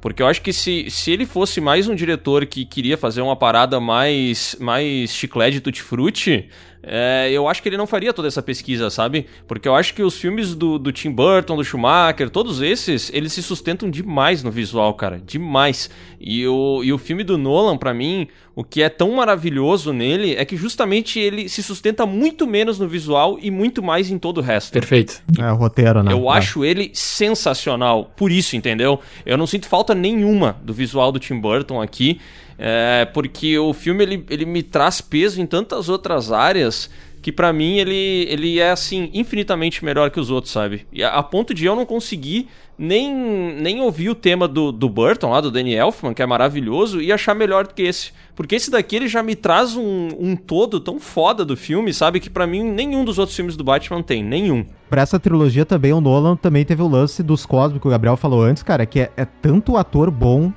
É, reunido. cara. Puta merda, o Gordon lá é foda demais. Não, é, o Gary mundo- Oldman, cara, o Gary Oldman não, não tem o que falar. Não tem o que, que dizer Ah, do Gary é, é Oldman. o que eu falo, é o que eu falo aqui, ó. já- Eu já adianto. O The Batman do, do Matt Reeves é esse elenco estelar, cara. É aquele elenco que ontem você não conhece ele, mas depois do The Batman vai todo mundo saber na ponta da língua quem que é esse elenco aí. E foi o que o Nolan fez. Reuniu os caras, que eles já eram semi-conhecidos, mas eles não eram, assim, mundialmente conhecidos, né? E foi o filme do Batman que colocou eles em outro patamar. A Kate Todos. Holmes ali que é a mais, mais ou menos de todos, né, no filme, né? Que ela não... É, mas ela é até substituída depois, né? É, é substituída, inclusive, eu não sei o que, que ia mudar se fosse a Kate Holmes na, na sequência, mas assim como, como mudaram ali pro Batman Dark Knight, eu acho que também, se fosse ela, não fosse ela, não sei se ia mudar muita coisa, sabe? Eu- parece que a trama não foca tanto nela. Ela é mais uma motivação pro resto dos personagens. Não, eu queria fazer um adendo sobre Kate Holmes, porque tava vendo vídeo do canal Piuí, dando audiência pros nossos amigos. Claro. Eles citaram o caso da Kate Holmes, e é o caso, pra mim, um dos mais absurdos da história do cinema. Ô, da história louco. do cinema. Que ela deixa de participar na sequência, aí você pensa, bom, ela deixou de participar porque ela tava com um projeto de Oscar em mente, alguma coisa assim. Não, ela deixou de participar porque ela foi pra um filme que é, é- é- o nome do filme é Mad Money, que é um horrível. Horrível, Ah, esse, horrível. esse filme é horrível. muito ruim. Horrível, horrível. É muito ruim. É, mas não é ruim, é muito ruim. Chegou a imitar a Paula Corosella, né? Horrível. Horroroso. Não, e aí, tipo, ela, ela deixa de lado a chance pra continuar a desenvolver sua personagem pra ir pra um filme que não teve bilheteria, não teve repercussão alguma, que é um ponto negativo na carreira dela, é um ponto negativo e ficou por isso mesmo, sabe? E aí ela diz que ela não tem arrependimento, que ela não se arrepende Ah, que, e tal. Claro tá. que tem, claro que tem. É uma das piores decis, é uma das piores decisões de carreira que eu me lembro assim. É que é aquele negócio, né? Ator vê filme de super-herói como baixa cultura, né? Não é Pois é, arte. pois é. Não é arte. Preconceito. Preconceito. Não, mas sabe, mas sabe se fosse um drama, que se fosse um drama até, aqueles drama Oscar bait, como a gente fala, eu até compreenderia. Mas não é, é uma comédia horrível, absurda. E, cara, eu, eu, eu não tenho problemas com, com eles terem mudado a atriz. Eu não acho que seja um grande problema, assim, tipo, de me afetar a experiência. Sequência, mas assim, eu lembro que de quando eu era mais novo eu vi assim, e apareceu aquela mina, eu falei, cara, mas quem que é essa aí, velho? Eu também. E daí ele, ele pegou e falou, ah, eu sou a Rachel. Deu, ah, não, cara, é muito ruim quando tu tá ali naquela parada, ah, É, isso é ruim. sequência, né? Tu tá com o rosto na tua cabeça, tu sabe quem que é quem e tal. E daí entra aquela pessoa fingindo ser outro. Mesma coisa no Homem de Ferro 2 lá, que mudaram o ator que fazia o amigo do lado. O War Machine. War Machine lá, o Rhodes, né? Porra, é foda isso aí, é muito ruim. É. Não, eu, eu ia dizer que ela, pra mim, os, os piores diálogos, assim, que tem no Begins é quando é, é referente ao interesse amoroso, quando é o Bruce e ela. Eu acho que a maioria dos diálogos que. Tem muitos diálogos que, tipo, é clichê, é meio palha quando tu ouve, mas alguns atores sabem fazer muito bem, principalmente o, o Liam Neeson, que é o cara do discurso, né? O Liam Neeson de Hazal Ghul. Aham. É o cara, ele pode falar uma receita, sei lá, de bolo, tu vai ficar, nossa, velho, que, que coisa Cara, impactante, meu Deus só um do céu. comentário que a gente tá assistindo os filmes de Busca Implacável, né? E aquela frase que o Liam Neeson solta no Busca Implacável lá, que ele fala é, I will find you. I will find and you. I will kill you. I will kill you. I will look for you. I will find you. Cara, aquele discurso, é, se outros 100 atores fizessem o mesmo discurso, eu acho que 99 ficaria muito brega, velho. É, ele exato. decidiu Não fazer nada, a parada. Ele, é, ele é muito bom. O, o Liam Neeson, ele é ótimo, velho.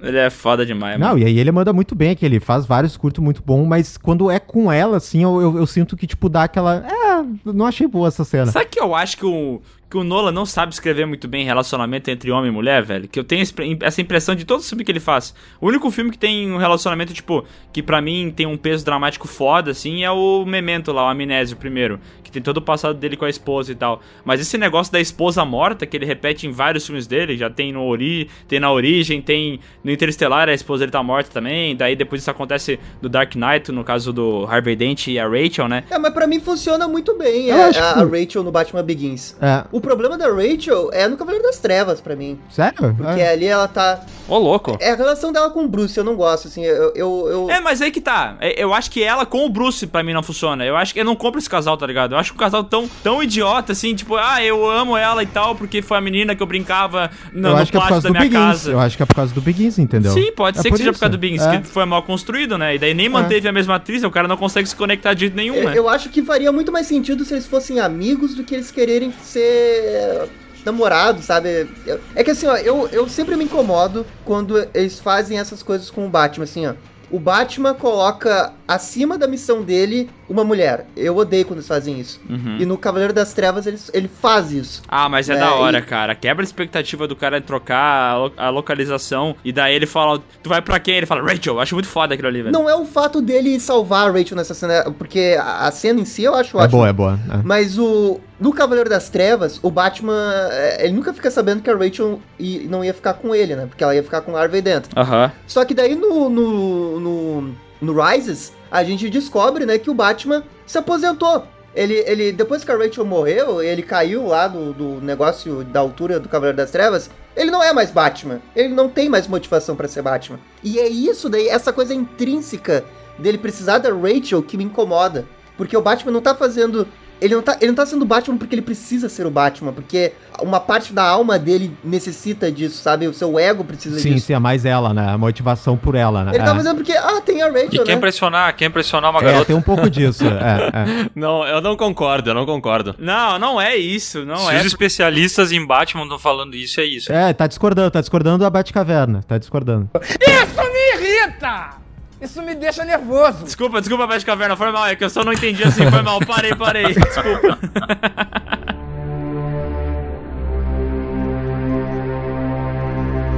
Cara, sabe qual é o problema disso? Pra mim, eu acho maravilhoso ele botar a mulher acima da missão. Pra mim, teve um filme muito emblemático no qual o herói colocou a missão e o heroísmo dele acima das pessoas e acima de outros seres humanos, que foi é, o Eu já sei. o maldito Superman do Zeca Splinter. O Homem de Aço, né? O momento em que ele deixa de salvar o pai dele pra não não revelar quem ele é. Ali eu acho que ele botou a missão acima de tudo e pra mim o filme ficou uma bosta por causa desse momento. É um momento que pra mim estraga o filme e é o que eu lembro toda vez que eu penso nele. Eu lembro do Kevin Costner balançando a cabeça negativamente. Não, não, É. não venha. Não, não. O Kevin Costner abanando pra ele e ele olhando o cara e falando: Ah, eu não posso deixar descobrirem, né, Se cara? fosse eu, eu ia falar assim: Meu filho, me ajuda! Seu filho da Me tira puta. daqui, moleque, eu te alimento há tantos anos, filho da É que o. Kevin Costner não tava, aquele, na- não tava naquele filme, né? Que ali ele tá todo mal pra caceta, né? O Kevin Costner. Tá ruim, tá, Tá ruim. bem ruim naquele filme, né? Mas, mas vamos falar bem de, de, de Cavaleiro das Trevas aí? Vamos, Sescon, fala bem. Não, não, não, não vamos.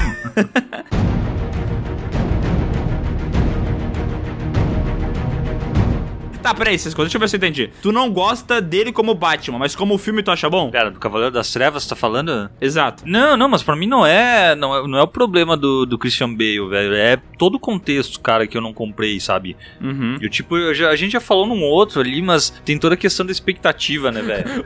Cara, às vezes conta parecendo uma criança que se cagou e não quer falar que tá cagada. não, não, pai, eu não, não. Não, não é que eu me caguei. Tá aqui, moço. Que cagou, rapaz, tá doido? Também tô cagado. Puta, é que eu vou ficar o cara, você, o cara conhecido por não gostar dessa trilogia que é uma obra-prima, sabe? Não, agora tu vai ser E eu já cara. falei tanto, sabe? É tipo um cara que tem um bordão só, ele aparece uma vez pra fazer aquilo, depois fala, pode ir embora, hein, pode ir embora.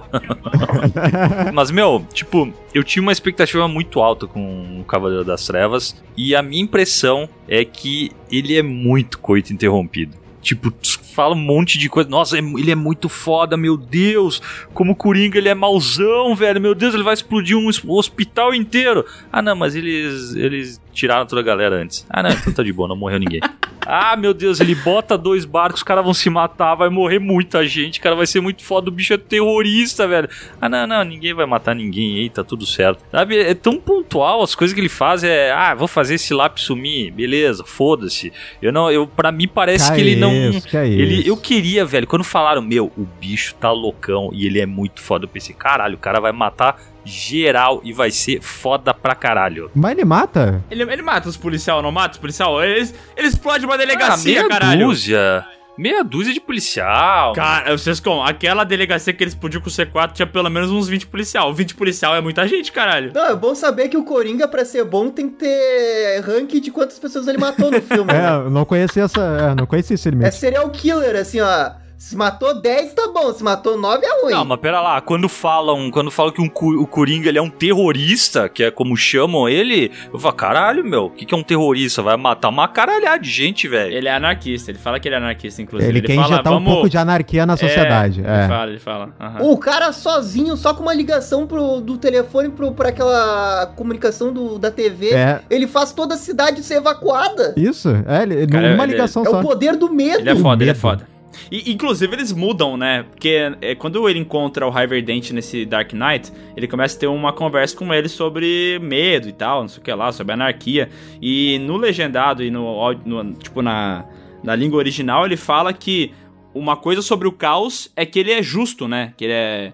É, que é uma parada que, tipo, tu não tem como saber. Ele pode cair pra qualquer, pra qual- qualquer lado, tá ligado? E, e na tradução, no dublado, eles colocaram que a chave do caos é o medo. Não sei se vocês já perceberam isso.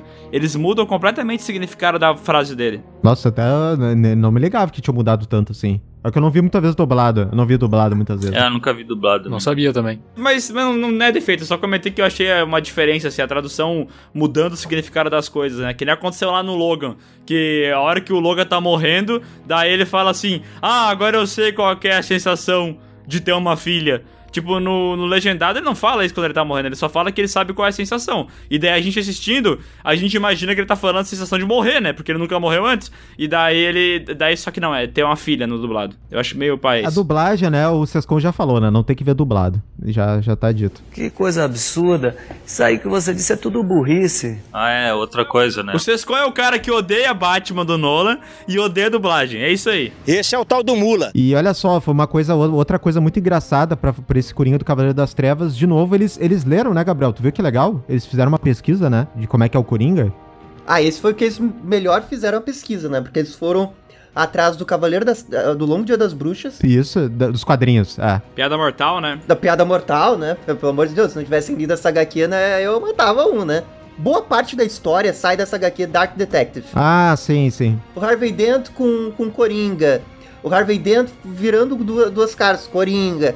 É, a, a festa do, do Bruce pra fazer com que o Harvey Dent seja eleito. Tá ali também. Uhum. Sabe? É, a, a Dark Detective é muito baseado, o Cavaleiro das Trevas. E, pro- E eles conseguiram ter a qualidade e a esperteza de saber como fazer a, a referência e montar a história. Porque não é só, ah, vamos fazer a refer- como, como tem nos filmes da Marvel hoje, né?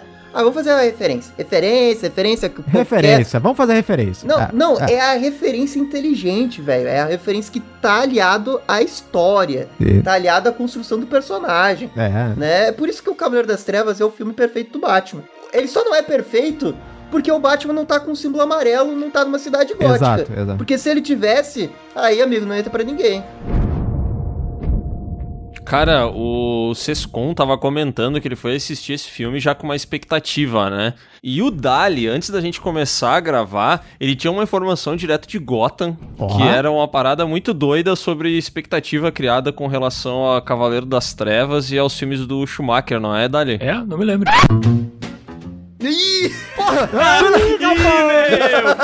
Botou palavras na boca. Não, não, pera aí. Dali, tu falou... Tu não, tu não falou? Não era tu isso? falou um bagulho sobre o pessoal, é, sobre, sobre não gostar do filme do Nolan e tal, quando a gente deu o exemplo do Sescon não gostar. Ah, tá. Ah, sim, sim, antes, da, antes de começar. Isso. Isso. O Alzheimer é hoje um problema que se instala, em geral, em pessoas mais velhas. Que assim, ó, tem um, um acadêmico nos Estados Unidos que ele trabalha muito com relação de memória, tá? Ele trabalha com relação de memória e filmes. E ele faz uma defesa muito apaixonada dos filmes do Schumacher e daí, dentro dessa defesa, ele acaba deixando de lado os filmes do Christopher, do Nolan, toda essa trilogia. E ele deixa de lado falando que o Nolan, na verdade, ele se preocupou muito mais, algo que eu vou falar pra vocês que eu já não concordo com isso, tá? Mas é uma linha de estudo que eu respeito, que o Nolan ele se preocupa muito mais com a questão de gerar uma boa memória positiva no público do personagem do que trabalhar a qualidade do filme em si, que é um argumento que, pra mim, é muito raso. É muito raso, mas enfim. O que, que ele quer dizer com isso? Eu não entendi, na verdade. Eu também não, é,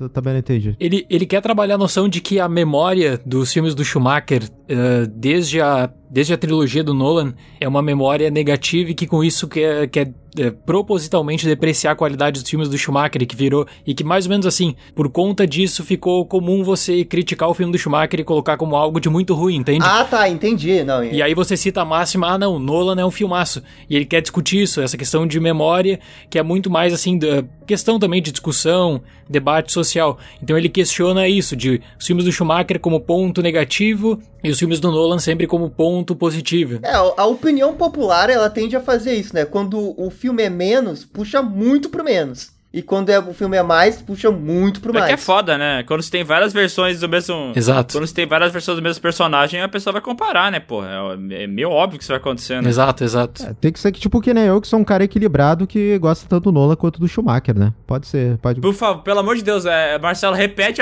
repete essa frase que tu é um cara. é, por favor, repete, Sou vai. um cara muito equilibrado, né? Isso que eu falei.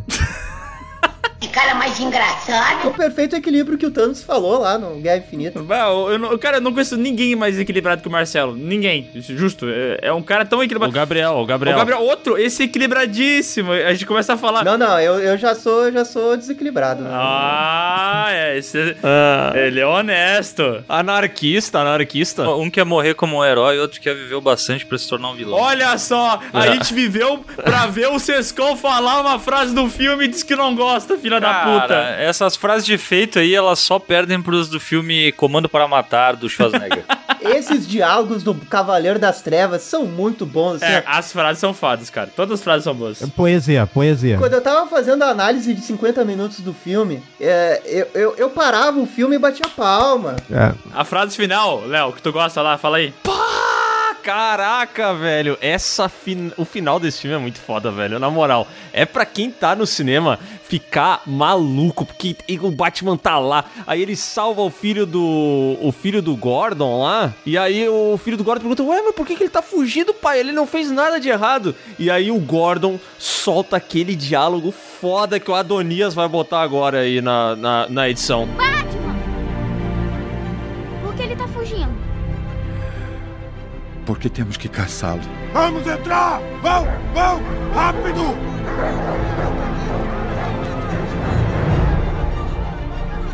Ele não fez nada de errado. Porque ele é o herói que Gotham merece.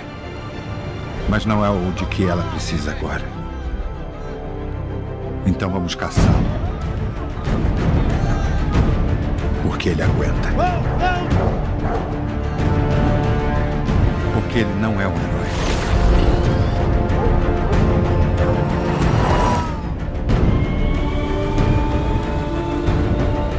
É um guardião silencioso. Um protetor cuidadoso. Um cavaleiro das trevas.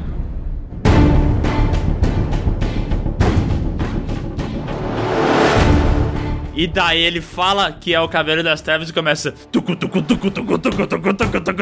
E essa música é foda pra caralho, velho. Até hoje eu só fui em duas sessões de cinema que o pessoal bateu palma no final: Cavaleiro das Trevas e Ultimato. E. Ultimato. Eu tava editando esse vídeo de saga do, do Piuí sobre Batman e tal. E, ó, isso é, é zoeira, não é zoeira, é sério, tá? Era o mesmo esquema. Eu vi uma cena pra botar ali na edição eu falava, caralho, mas é foda esse filme, né, mano? Ah, que filme foda. Eu sei que eu sou fanboy dele, eu sei que eu defendo ele demais e tal. Pra mim é o melhor filme de herói de todos os tempos. Mas eu acho um filmaço muito bem feito, cara. Eu, eu quero saber a nota de vocês pra esse filme, por favor. 10, 10. 10 mil. Maravilhoso. 10 mil. É, eu dou, eu dou 10 Eu também dou 10, velho. Fácil. Pra mim é 10. Ah, dou um 6 aí. 6,165. Só pra passar de ano, né? Só pra passar É, de pra ano. passar de ano. E se por bom comportamento chega até um 6,5. Pô, sabe? 6,5 é bom, é bom, é bom. Esse filme é muito bom, né, cara? Quero só colocar um outro debate, quero colocar um outro debate aqui pra discussão. Coloque, Pode por botar, favor. pode botar. Porque eu imagino, eu imagino o Heath Ledger na época, porque existia toda a expectativa do Coringa e a referência que tinha era o, era o Jack Nicholson, que é simplesmente o Jack Nicholson, que é um dos caras mais, Uhum. assim, mais famosos da história do cinema. E o Ledger ele consegue se desvincular disso, dessa pressão, ele cria o seu próprio personagem, cria assim muito bem e eu coloco agora pra discussão. Qual é o melhor Coringa? Ih, rapaz. Putz, cara. No, no- no cinema, né? Coringa no cinema, né? É, no cinema, no cinema. Ó, s- só pra adicionar, junto ao que o Dali tava falando, né?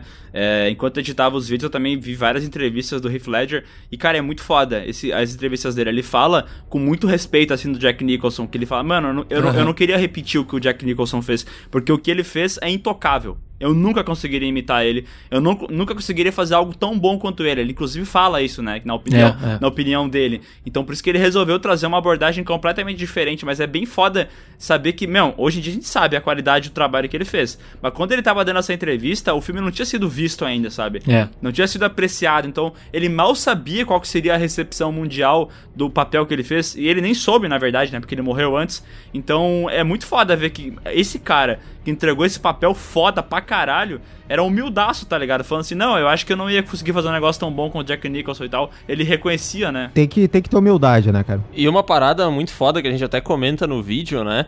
Mas que tem esse lance que o Dali falou dele conseguir trazer algo completamente novo de toda a, a recepção que tu comentou ali, né, Miguel? Que ele teve depois, todo mundo adorou e tal. E é muito triste sempre lembrar dele. Justamente porque o cara não viu nada disso, né? E, é, tipo assim, ele, ele criou um personagem que deixou todo mundo. Fez todo mundo sonhar com o que, que ele podia fazer além disso, sabe? Porque ele já vinha de Brokeback Mountain, É. ele fez aquilo ali e, e, cara, foi espetacular e todo mundo ficou tipo assim, meu Deus, o que, que o cara vai fazer agora? E o cara tinha falecido, sabe? É uma. É, é muito trágico, assim, essa história. Eu acho que ela vai ser sempre lembrada. Quando a gente pensar em, sabe, atores que, sei lá, profissionais que morreram no auge, eu, eu acho muito difícil esse cara ser esquecido. Eu gosto de como que ele revolucionou o personagem, né? Porque o Coringa é uma coisa antes dele Uhum. e ele é outra coisa depois dele. E em qualquer mídia, né? Você pega Batman Arkham. Cara, teve muita coisa do Coringa do Arkham que foi inspirada no Heath Ledger. O Coringa do, das HQs também começou a ter uma, uma pegada muito Heath Ledger depois, né? Aham. O Coringa do, do, do Snyder das HQs, não, não o Zack Snyder, Scott Snyder. Cara, ele, ele se inspirou muito pra fazer várias coisas ali. Né? Porque o, o Coringa começou a virar essa coisa mais agente do caos, né? Mais, mais anárquico. Que não era uma característica que ele tinha tão presente nas HQs. Mas ele começou a ficar muito evidente ali, né? E o personagem evoluiu. Eu gosto muito quando acontece isso. O ator, ele se baseia nos quadrinhos, mas ele consegue pegar uma coisa pra ele e ele revoluciona o personagem. E ele tá no meio de um filme maravilhoso, né? Então, é, a chance de você entrar pra história é muito grande quando acontece esse alinhamento cósmico, né? E pro Cavaleiro das Trevas, tudo deu certo. Tudo deu certo. Eu acho que talvez é isso mesmo, né? Pode falar, ah, mas o Coringa do Heath Ledger é muito diferente do Coringa das HQs. Mas assim como a gente já falou de trilha sonora, de criação de Gotham, dos personagens e tudo mais, esse Heath Ledger com esse Coringa era o Coringa necessário pra esse tipo de história, entendeu? Ele tinha que ser um cara anárquico para fazer sentido com a trama que foi desenvolvida para aquele Batman do Bale, sabe? Ele é o que casa perfeitamente. Se tivesse aquele Coringa do Jack Nicholson na história da, do filme do Dark Knight, não ia funcionar. Ia ficar muito distoante, sabe? Eles conseguiram criar uma parada que encaixou como luva, né? E ao mesmo tempo ele, como o Gabriel falou, ele traz muita coisa dos quadrinhos mesmo, principalmente a, a coisa da origem definida, né? Que ele fica contando a origem várias vezes, e outras cenas fodas, né? Quando ele faz isso. E ele Aquela traz a- questão do, É. de necessitar ficar com o Batman, né? É, a necessidade do, do Batman, a cena do interrogatório. You complete me. É, you Aham. complete me. I don't want to kill you. What would I do without you? Go back to ripping off mob dealers? No, no. No. No, you.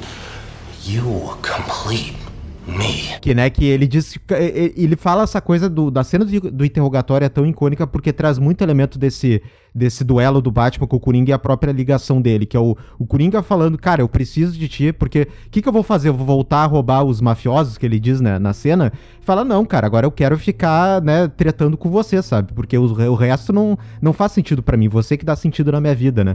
Então é, é muito legal como eles pegam toda essa coisa dos quadrinhos, mas o Heath Ledger to- torna algo dele, né? Porque ele se inspirou em muitas coisas, né? Ele, ele principalmente cita lá o Alex da Laranja Mecânica, né? Em um, Aham, tinha no É. diário dele também, né? é, e visuais, principalmente acho que galera mais de punk rock, assim, né? Que ele pegou do cara do Sex Pistol também. Então, ele pega essa galera, tipo, mais de marginalizada e tal, e, e- e, tipo, com um certo estilo, e ele traz pro Coringa e, cara, ele revolucionou, né? O personagem. O Gabriel falou tudo. Não, e, e esse filme tem um negócio que nenhum outro filme da história do planeta Terra consegue Ô, fazer. louco? Meu Deus. Caraca. Todas as cenas do Coringa É, to- são foda. Todas as cenas são boas. Abertura, foda. Ó. Cena do lápis, foda. Cena que ele pega os pedaços de madeira, quebra pra torturar o cara com a cicatriz. Foda. É. Ele invadindo a, a festa lá do Bruce Wayne. Foda. Caminhão tombando no meio da cidade. Caminhão no meio. Foda. Ele na delegacia, foda. Ele no hospital, foda. Ele no final, foda. Cara, todas essas cenas. Ele queimando o dinheiro, foda. Queimando o dinheiro. Tá, né? isso significa que ele é o melhor Coringa? Respondendo a, a pergunta do Dali. Porque.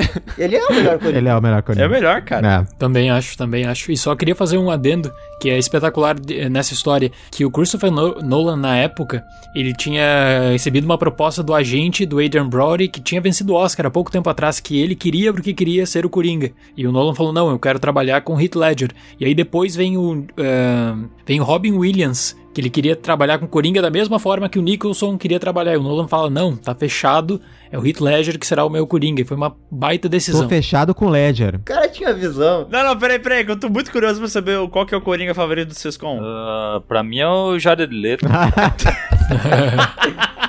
Tomando. Jared. Não, meu, pra mim é o Jack Nicholson, mas, puta, eu gosto bastante também do Coringa do Animated Series. Sim. Clássico, né? Tá, meu, mas falando sério ali, ó, tentando tirar completamente toda a corneta, uma pergunta séria. Eu sei que é um filme nota 10 pra todo mundo aqui, mas vocês acham que o hype, ele seria menor se não tivesse morrido o Heath Ledger? Eu acho que ele teria feito menos bilheteria, mas o hype teria, teria sido real. É, é que acho que a qualidade não tá ligada intrinsecamente com a morte dele. A qualidade tá ali porque é bom mesmo. Agora, talvez a, a fama que fez o boca a boca e tal, isso aí tenha sido elevado por causa da morte dele. É. Não, não, tudo bem, de repente a gente estaria falando que é um filme nota 9 aqui, mas, tipo, sempre tem esse lance de exaltar o cara, tipo, pela última obra dele, a atuação dele, foda, tudo bem, mas, porra, é a última, sabe? Tem isso também, daqui a pouco isso pode ter influenciado também. Pode ser, pode ser. Eu acho que tem, Sescom. Eu acho que tem. Inclusive, agora é, recentemente a gente teve o Oscar, né?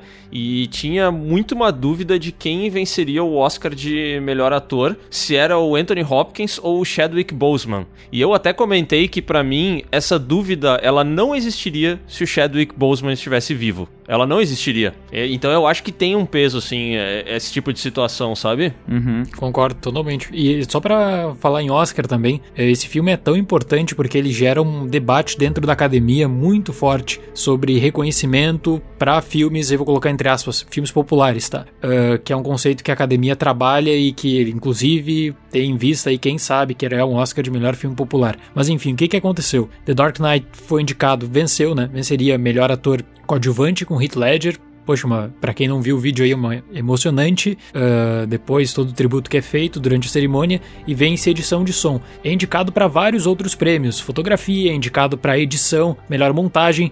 Se você tem indicação para melhor montagem, olha, é praticamente certo que você vai ter também uma indicação para roteiro ou para melhor filme. E na época não foi indicado para melhor filme. E e eu tô trabalhando muito nisso, em uma pesquisa em torno disso, porque o que ocorreu foi uma espécie de boicote, sim, no período que era que o filme de super-herói ele era visto como secundário. Uhum. Era um filme que você poderia reconhecer do ponto de vista técnico, quem sabe a atuação, mas você não poderia nomear para melhor filme. É, e qual que foi o qual que foi o filme que ganhou naquele ano? Foi o Quem Quer Ser Milionário, né? Isso, exatamente, exatamente. Ah, é, é, assim, ó, é um bom filme, mas pô, na, na boa, não tem comparação. Não, não tem. E aí, naquela época eram cinco indicados apenas.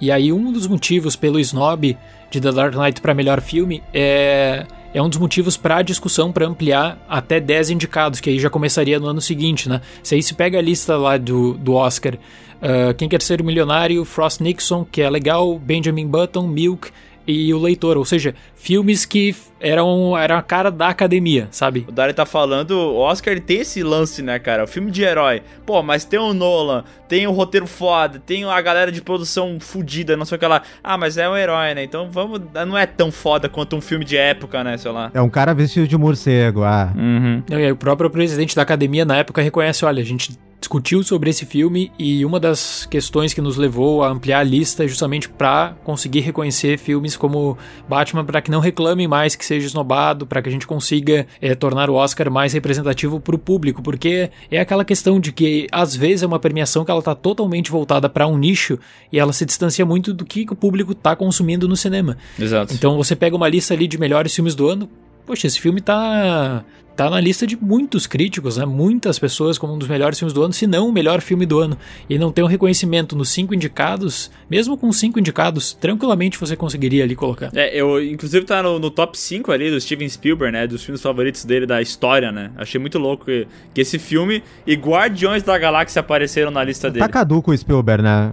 É cinema, né? Cinema, cinema. É porque é cinema. E tem uma outra coisa, o Sam Mendes, quando ele estava fazendo Skyfall, ele é muito influenciado por esse filme. E tem várias teorias sobre a inspiração de Skyfall, que para mim é um dos melhores filmes de James Bond. Para mim é um dos melhores filmes de James Bond. E ele se inspira muito no Nolan também. Ah, pra mim o Cassino Royale tá na frente. Cassino Royale tá na frente, é. É, pra mim é, pra mim é o Batman Begins também. Esse reboot também é outro exemplo de Batman Begins. Ah, tu acha que o Cassino Royale é o Batman Begins do 007? Sim, total, total.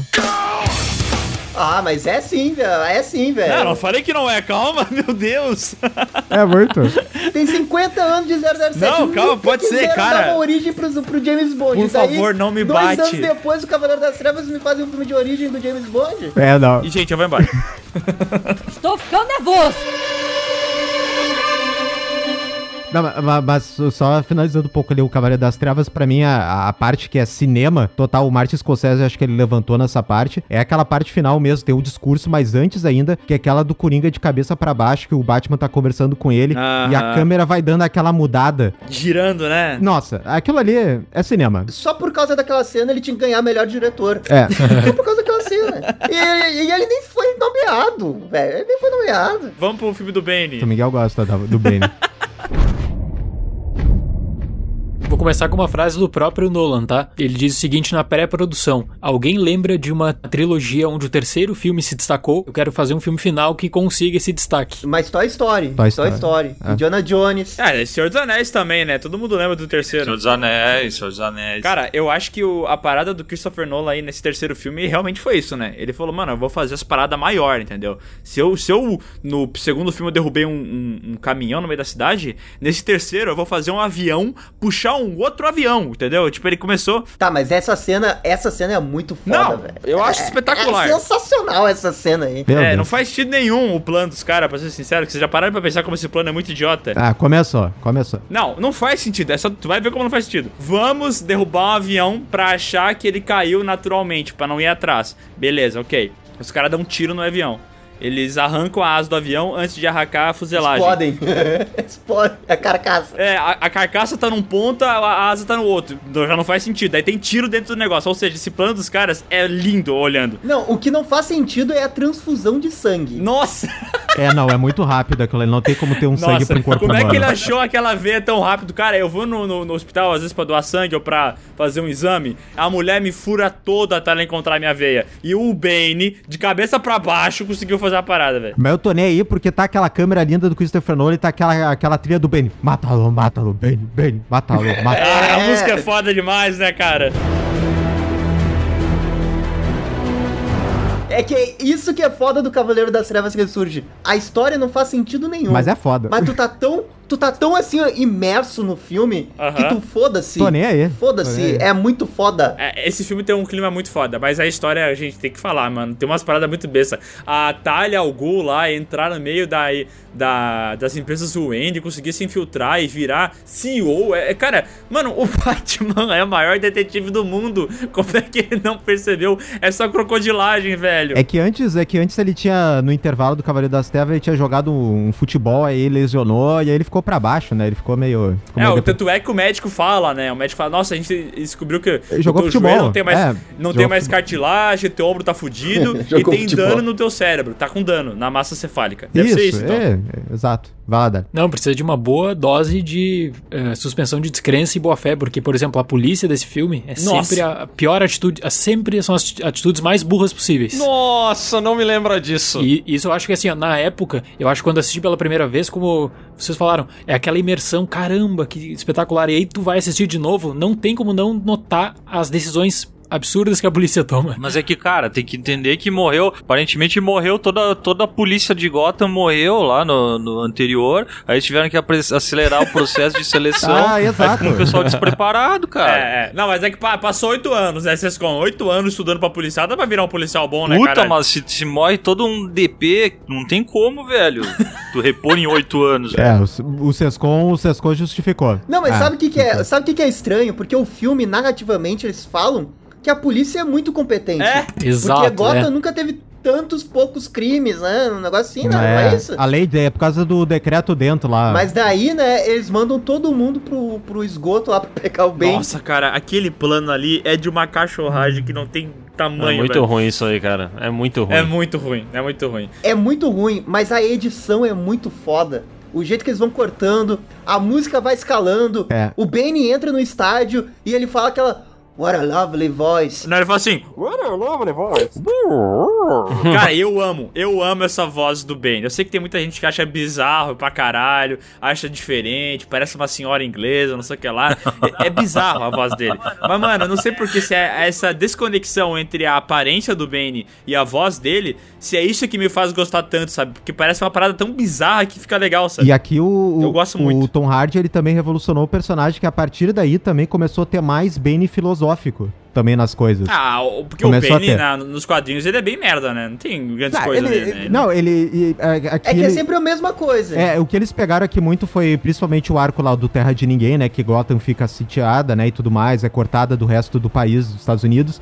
E eles pegam, claro, a queda do morcego, né? Porque a questão do Bane lá chegar e quebrar o Batman, e o Batman ter que se reabilitar. Mas aqui ele pega esse lance da voz também, mas tem essa coisa também que o Bane parece um revolucionário, um cara todo, Uhum. né? Com, com discurso. E isso foi depois pras HQs também, e também fizeram muita piada com a voz. Mas pra mim isso é elogio também, eu acho que é uma homenagem pro personagem. Mas tu vê como o Nolan ele tem esse negócio de conectar pontas, né? O Bane é uma parada diferente nos quadrinhos. Aqui ele já tem aquela ligação com a Liga das Sombras e tudo mais. Ele era um ex-seguidor do Tá Ra's al Ghul. e, e daí tem a Talia al Ghul, que, porra, ele é apaixonado por ela, ele ama ela, ele quer proteger ela. Ele é quase como se fosse um cachorro Não, dela. ele é o guardião e- dela, é o guardião dela. Ele é, mais. É por isso que ele usa uma focinheira, porque ele é um cachorro, né? esse filme eu adoro ele. Cara, eu lembro que quando eu vi ele no cinema, eu, eu amei esse filme. Foi Foi tipo aquele Batman, ah, o- tipo aquele Star Wars lá, o segundo, como é que é o nome dele? O Qual? Last Jedi, que eu, e- Ah. que eu e o Sescon a gente viu no cinema, amou o filme. Daí no dia seguinte a gente começou a falar sobre ele, a gente falou, caralho, mas tá cheio de defeito o filme, Mas que né? bosta, né? Não, mas tá errado. É, é tipo isso aí. O, o filme, ele te engana muito. E Quando tu vê assim, tu pega o clima, a música, as imagens são muito fodas, as frases são da hora pra caralho. Mas se tu começa a analisar o roteiro, ele é bem. Ele é bem erradinho. É que assim, ó, mas assim, ó, em defesa, Cavaleiro das Trevas que ressurge é muito melhor que várias coisas da Marvel. Ô, total. Nossa. Eu ainda acho. Nossa, claro, é muito melhor que várias coisas do cinema brasileiro. Cara, mas assim, é, o Batman, o Cavaleiro das Trevas Ressurge é muito melhor que várias novelas também. Eu sei, ele é muito melhor que muita coisa, mas é que óbvio que quando o cara lembra que tem a- aquele fodendo filme de 2008, o cara vai fazer uma associação com aquele. Foda-se Marvel daí nesse caso. Não, né? claro. É. Não, a- até porque se ele tivesse feito um filme melhor que o Cavaleiro das Trevas, puta que pariu, ele já podia estar em Marte, aposentado numa mansãozinha lá. Ele era o rei do mundo. Se ele, ele seria o rei do mundo daí, se ele fizesse. Não, eu, eu- mas eu acho que, que ao mesmo tempo, tipo, tem essas fases do roteiro, mas eu acho que ele fecha bem, assim, essa coisa, porque ele conversa muito com o Begins e ele traz aquele ponto do Begins que é todo aquele começo do Bruce Wayne falando que ele quer virar um símbolo, algo que não pode ser destruído. E aí no final da trilogia, ele termina com ele passando o manto pra um novo cara também que tá com. Tem esse instinto de querer que Gotham seja uma cidade melhor e tudo mais. E ele encerra com essa coisa do símbolo do Batman, mostrar que, cara, é um símbolo, então muitas pessoas podem usar né, esse, esse nome. Então eu acho que, cara, fecha muito bonito, assim, a, E a eu trilogia. amo, cara. Eu amo esse final aí. A trilha sonora, várias cenas deles falando, bah, ele consertou aqui o. o como é o piloto automático e tal. Ele começa a. Piloto automático. Cara, é. eu acho muito da hora. O único defeito pra mim que tem realmente nessa cena, a gente já falou isso várias vezes, eu e o Léo já conversamos sobre, inclusive vai estar no vídeo da segunda parte da saga. Ah, não. Que é um momento que o, o Alfred tá lá em Paris e ele tá tomando o cafezinho dele. Ele olha pra frente e ele vê o, o Batman lá, o Bruce Wayne. O Batman, tipo, faz assim com a cabeça e termina o filme. Pra mim, se não tivesse só essa ceninha dele aparecendo, se fosse só o Alfred balançando a cabeça e entrando o logo do filme, eu ia achar maravilhoso, tá ligado? Seria melhor, eu também acho. Eu também acho. É. Mas assim, ó, a- inclusive eu quero fazer uma, uma correção, uma injustiça nesse podcast. Olha aí. É que a gente ainda não elogiou o Alfred Michael Caine. É, Pô, melhor Alfred. Cara, Nossa. ele é um monstro, um monstro, jamais será superado. Ele é muito bom como Alfred. Todos os diálogos ele É é, uma besta foda. enjaulada, é, é, com certeza. Uma besta enjaulada. O cara é muito bom. Com fúria! Um homem! Uma máquina! Uma besta enjaulada com ódio! Não, ele é maravilhoso e ele é o melhor Alfred do cinema, né? Não tem ninguém que chega perto dele, né? Não, ele é o melhor O Alfred. melhor Alfred, tá? Também melhor Alfred. Também acho, também acho. E também tem o Alfred. Olha que como esses negócios eles falaram do, de ter vários é, Batmans Begins em outros filmes, né? Porque tá ligado aquele Homem-Aranha do, do Sam Raimi, o terceiro? Que tem o, o Norman Osborn. Tá ligado que tem um mordomo dele, né? Ele tem um mordomo. Não Ele tem lembro. um mordomo que fala com ele, tipo, passa umas, umas mensagens, tipo, motivacional, assim, meio que ajuda ele a ser melhor. O pior é que tem esse cara, eu tinha até esquecido. E ele é o Alfred do, do coisa. É exatamente igual. Pega lá a cena dele falando com o Norman. É igualzinho, velho. É com o Harry, é o Harry Osborn. Harry, desculpa, é o filho, é o filho, o Harry. É o isso aí. filho, é, é. É verdade. Cara, só uma parada desse final aí que eu não entendo, isso a gente não comenta no vídeo em lugar nenhum, né? Mas o Nolan tinha feito o Inception, que é um filme que até hoje o final dele é discutido, ficou super popular e a galera fala e faz vídeo e gera tanto marketing pra esse filme até hoje, cara. Por que que no final do Batman ele foi mostrar o Bruce Wayne sentado lá dando Com a tchauzinho? Selena Kyle do lado ainda. Ai, ai, ai. Por quê? Por que, que ele não deixou essa cena de fora, velho? Mas olha, eu vou dar minha opinião. Quando eu assisti pela primeira vez, na minha visão, aquilo era um delírio do Alfred. Ô, louco. Ele tava tomando chá de fita. É, depois que eu assisti de novo, eu fiquei, eu, eu fiquei mais com a sensação de que aquilo realmente tá acontecendo. Aham. Mas, assim, na primeira vez, eu achei que ele queria deixar em aberto. Hum, Sabe? Porque o Alfred fala, né? No, no meio do filme, ah, meu sonho é um dia ver você na Itália. E tem a cena, inclusive, né? E tem a cena, inclusive. E tem a cena. Daí ele tanto imaginou que ele acabou vendo, né? Pra mim, ele, ele mostrou ali o Bruce Wayne que eu acho que, tipo, é que no Ressurge ele apanha tanto, ele é tão, tipo, ele tá todo fudido sempre no filme inteiro. Eu acho que o Nolan quis terminar, sei lá, com a imagem ali do Bruce Wayne de boas, né, em Veneza, tomando seu cafezinho de 200 euros com a Selina Kyle, né? Eu acho que ele quis dar uma imagem, assim, do Batman, tipo, descansado ali com a, com a Selina Kyle, sabe? Acho que ele quis dar um meio que um finalzinho feliz pro pro Bruce Wayne, sabe? Daí parece aquele, aquelas críticas que fazem ao Nolan, dele querer ser muito explicativo, né? Sei lá, do, do Interestelar, um cientista explicando pra um astronauta o que é um buraco de minhoca, tá ligado? Quando supostamente se ele é um astronauta, ele já estudou física, ele devia saber, né? Mas tipo assim, meu, ele já deu a cena falando que o cara consertou o piloto automático lá do daquele Ah, não, mas é o público geralzão, Miguel, não dá. Ah, mas o ele já deu público- tudo, cara. Não, ele já deu não. tudo. Ele, ele quer fazer um filme inteligente, faz até o final, cara. Não precisa botar a cena expositiva lá. Ah, eu não acho que seja uma cena tão expositiva, é que é muito rápido. é muito rápido. Para, Gabriel, parece o cara dando tchauzinho pra ele. Só falta falar. Ô, pra ser mais positivo que isso, só se ele falasse: Ô meu, vamos marcar um churrasco uma hora dessa, Alfred. Me liga. Não, mas, mas expositivo é se ele chegasse ali. Pô, Alfred, sou eu mesmo, não tá sonhando não, sou eu, Bruce. É verdade. Vem tomar cafezinho aqui com a minha esposa Celina Caio. É isso que ele queria fazer. Só faltou ele falar assim: Alfred, embuchei a Celina, vou ter um filho, falou. Meti o boneco. Nos vemos daqui a 20 anos na sequência. O Bruce te mandando um chefia pra um garçom, tá ligado? Passando ali a chefia. Ô, chefe! Traz a conta, traz a conta. Pa- Paga lá. O, o- do Alfred é por minha conta, viu? Pode pagar. Ele podia fazer com um sinalzinho assim, fazendo pra ele, tá lá, eu, eu pago a próxima. Esse eu pago, eu pago. É, não, é. se bem que ele deu metade da fortuna dele pro Alfred, né? Mas esse filme é bom demais, né? É bom demais. Não, mas não vai tão bom assim, calma. Mais ou menos, mais ou menos, mais ou menos. É, e assim, ó, a minha, a minha grande crítica é essa parte da história, assim, o jeito que a história é amarrada, a história é principal. Mas como ele se encaixa na, na narrativa da trilogia, eu acho excelente. Mas eu não gosto do final do Batman.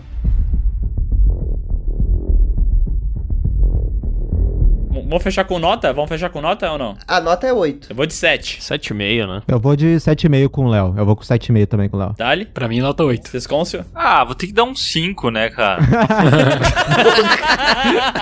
Ah, vou ter que dar um 5. Eu tô curioso pra ver a nota do Secom pra Secom? Homem-Formiga. Como é que é o nome dele? o secão aí. Não, não, não, não, não, não, não, não. Pera aí, mas, mas aqui no Discord tá Secom. Não. Bom, pera. Tá secom. Sescom. Ah, não, tá. Sescom aqui. Não, agora tá. É que mudou, mudou, mudou, mudou. Não, mas assim, ó, o, eu queria saber a nota dele pro filme do Homem-Formiga. Olha aí. Se Cavaleiro das Trevas é 6... Ah, para, deixa o Homem-Formiga em paz, velho. Coitado. Ele... Deixa o Homem-Formiga fora disso, caralho. É que nem o Jack Burton. Esquece o Jack Burton. Deixa o cara em paz. Não, mas, mas, eu, mas eu dou fácil, meu. É 4. Ó. Ele Quatro? não fez nada, pô. Eu não entendi se eu não gosto, se eu não gosto da DC, eu tenho que achar todos os filmes da Marvel maravilhosos, é isso? É uma regra. É uma regra. Vocês controlam entendeu a Ah, regra. droga, eu tenho que mudar alguma coisa então. E o Esquadrão Suicida? Ah, cara, Esquadrão Suicida eu não acabei de ver, mas eu dou um 3. Pô, o, o Batman de, de 89, vocês com quanto é que tu dá? O do Tim Burton? Ah, o de Quanto que tu dá? 89, puta, esse daí eu vou dar um 8. É 10. Muito bom, Ó, muito bom. aí, aí tá bom. Aí tá bonito. Não, não, não. Quer dizer, eu não posso, né? Tem que dar nota boa pros da Marvel agora. Droga. Quanto que tu dá pra Thor 2? Nossa, Thor 2 é muito ruim, cara. Puta que pariu. não, fala que é bom, ah, cara. é bom, é bom. Ele é bem bom, cara. Dou um 10. E os filmes do Zack Snyder, cara? Ah, esquece essa merda, não. Esquece essa merda aí, porra. Ah. cara. esquece. Cara, eu dispenso, tá? Eu dispenso. A gente, cara, a gente chegou no filme do Nolan, tá? A melhor trilogia de herói já feita. Não precisa de falar de Zack Snyder, né? Eu acho que, acho que a gente concorda com isso, né, família? Não, quando vocês fizerem da trilogia do Zack Snyder, vocês me convidem, porque eu vou defender. A gente nunca vai fazer isso, cara. Olha, eu vou dizer uma coisa pra ti, tá? Depois que eu assisti o filme Army of the Dead, eu quero ver esse homem, tá? Eu vou falar, vou puxar um negócio que eu falei aqui nesse podcast, tá? O Tim Burton, ele foi um. Ele, ele viveu o auge dele ali, uns 6, 7 anos, que ele foi magnífico. E depois ele virou uma caricatura de Tim Burton pro resto da carreira dele. O Zack Snyder nunca chegou nem próximo do auge do Tim Burton e ele já é uma caricatura dele mesmo, cara. Eu quero ver o futuro desse homem, velho. Porque esse filme Army of the Dead, olha, ele É. perdeu muitos pontos, cara. Complicado esse filme. né? Meu Deus. Tá, só queria jogar esse ranço aí. Eu acho que dá pra terminar de novo o Dionísio, ele pode colocar o discurso do Gordon, eu acho, né? Do final é, do Cavaleiro bota, das o Trevas. cavaleiro, o guardião cuidadoso. ele é o cavaleiro das trevas, tá? tá. A Dark Knight. Não.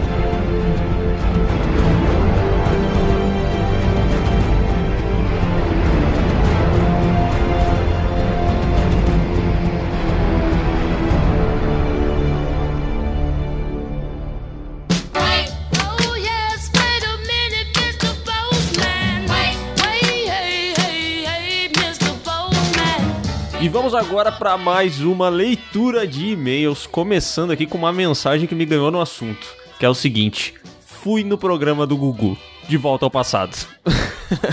Olá, pessoas. Detalhe, detalhe, detalhe. Tem fotos. Exatamente.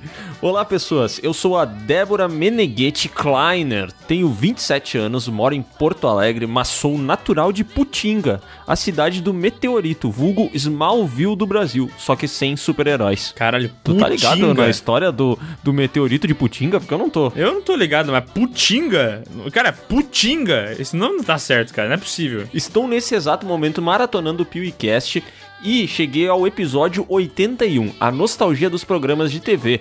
Quando me lembrei que em 2012 eu escrevi uma carta para o programa do Gugu pelo meu tio para o quadro De Volta ao Passado.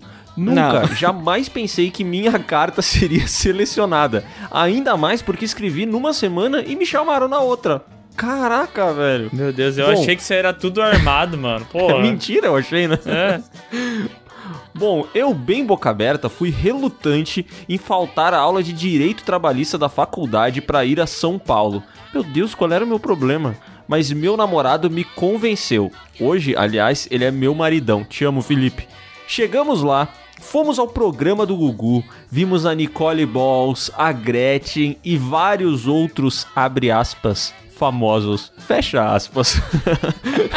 Mas não deu tempo de participarmos. Então voltamos para Porto Alegre e retornamos na semana seguinte para São Paulo. Ah, Ah, não, peraí, mas peraí, deixa eu ver se eu entendi. É, é tudo pago a passagem, né? Sim, claro. Só pode, né? Ah, tá. Pô, vocês estão fazendo todo esse esforço aí, estão tendo que tirar do bolso a passagem, daí eu vou te dizer, né, velho? É, mas olha só, eu não sei, tá? Pelo, pelo motivo aqui, talvez até valesse a pena, porque ela continua falando, ó. Meu tio queria sua ex-noiva de volta. Foi lindo e constrangedor ao mesmo tempo. Comecei a chorar durante o programa e a câmera focou na minha cara. E tem uma foto dela aqui no programa do Gugu, cara. Essa é a melhor parte, a foto da câmera focado nela. Cara, todo respeito a Débora, mas ela tá com uma cara de Pokémon fudido, velho.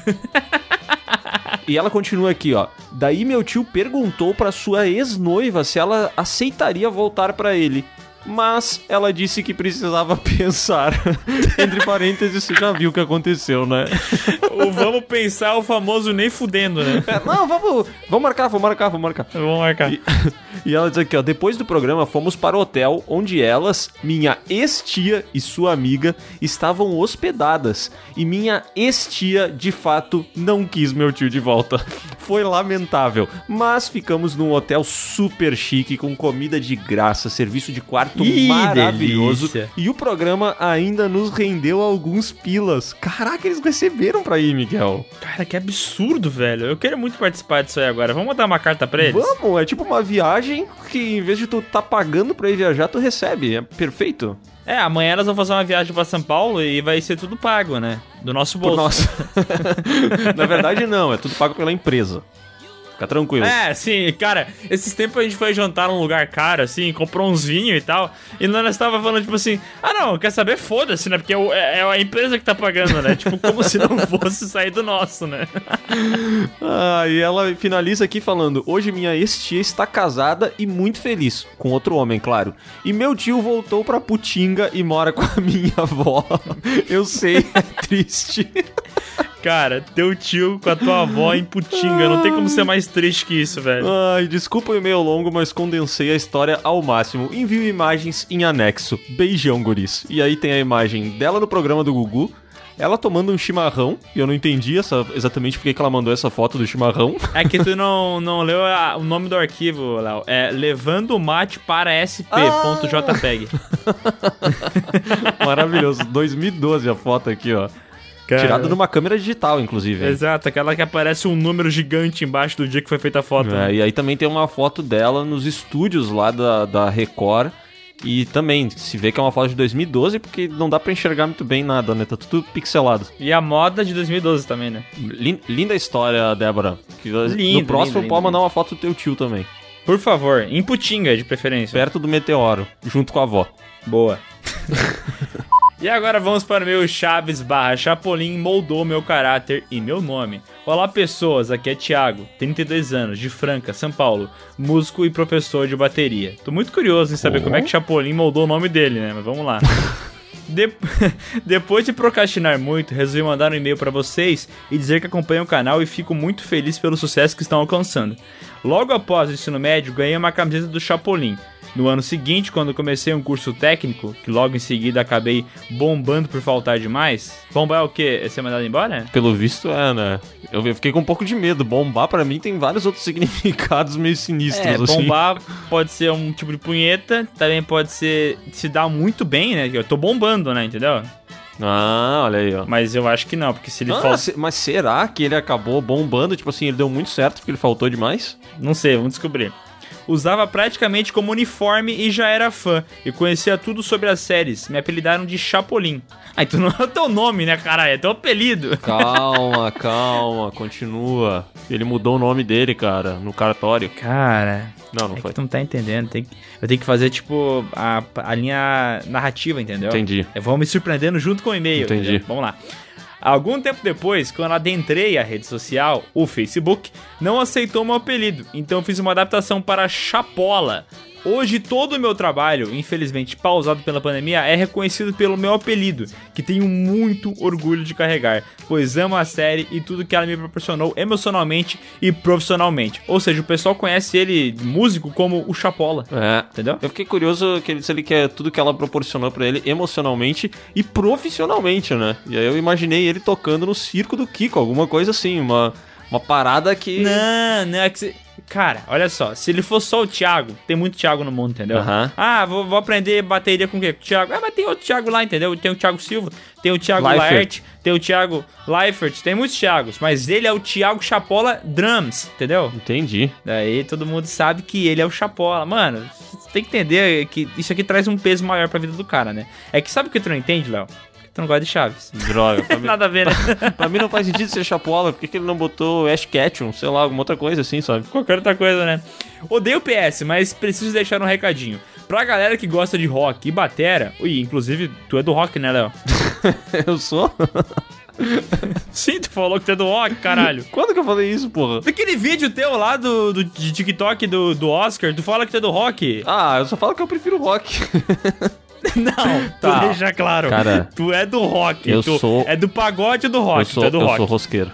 Pronto, falei. Tu é rosqueiro? Admite que tu é rosqueiro, Léo. Sou, eu sou. Como é que é aquela música que tu gosta do Audioslave lá, da galinha?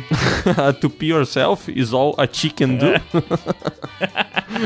E ele coloca aqui, ó, pra galera que gosta de rock e batera, se puder, me sigam no Instagram, arroba Thiago com H, Chapola, entendeu? Thiago Chapola. Sei que os e-mails de podcast de merda já encerraram, mas se puderem ler o meu, tem uma história maravilhosa que trará muitos risos e indignação, kkkk. Bom, vida logo ao Piuí e a todos os piuzeiros. Mandem um beijo pra minha esposa Michele e meus filhos Ananda e Arthur. Abraço! Abraço, Thiago Chapola. E um beijo pra Michelle, e pra Nanda, e pro Arthur. Chapolas. Será que é a Nanda Chapola, Arthur Chapola? Não, não. Eu acho que é alguma coisa tipo assim. Ananda Kika. Ah, não, mas Ananda Kika tem um outro significado. Para. Não. não, Léo. Droga! Droga, desculpa! Ou Era fazer uma ser- brincadeira com o Kiko. Foi mal. Eu entendi, mas Desculpa, foi muito Chapola. ruim. Ananda Bolanhos, pode ser? Pode ser isso aí? Obrigado, muito obrigado, obrigado. E agora vamos para a mensagem PewCast 102. Olá pessoas, me chamo Samuel, tenho 18 anos e sou de Cachoeira dos Índios, na Paraíba. Caraca, esse é meu primeiro e-mail, então me perdoem se eu errar algo. Nossa, a gente virou uns carrascos do e-mail, né? Que horror. Esse podcast me emocionou bastante e me fez rir muito. Afinal, vocês são muito engraçados e estavam falando de Chaves, que pra mim é o seriado mais engraçado da TV. Sempre assistia quando era criança e um dia, se eu tiver um filho, vou botar ele pra assistir também. Meu personagem Achei que ele ia botar o nome do filho do Chapola, velho. vai obrigar a criança. Cara, uma criança hoje em dia não consegue assistir Chaves, né?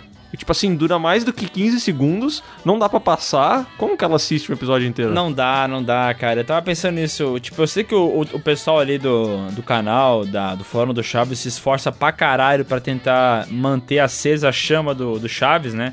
Mas, cara, é muito difícil. É muito difícil, porque mudou completamente a linguagem, né? Os jovens, eles estão olhando outras coisas, gente. As crianças não curtem mais aquela parada, né? Eu acho que meio que foi.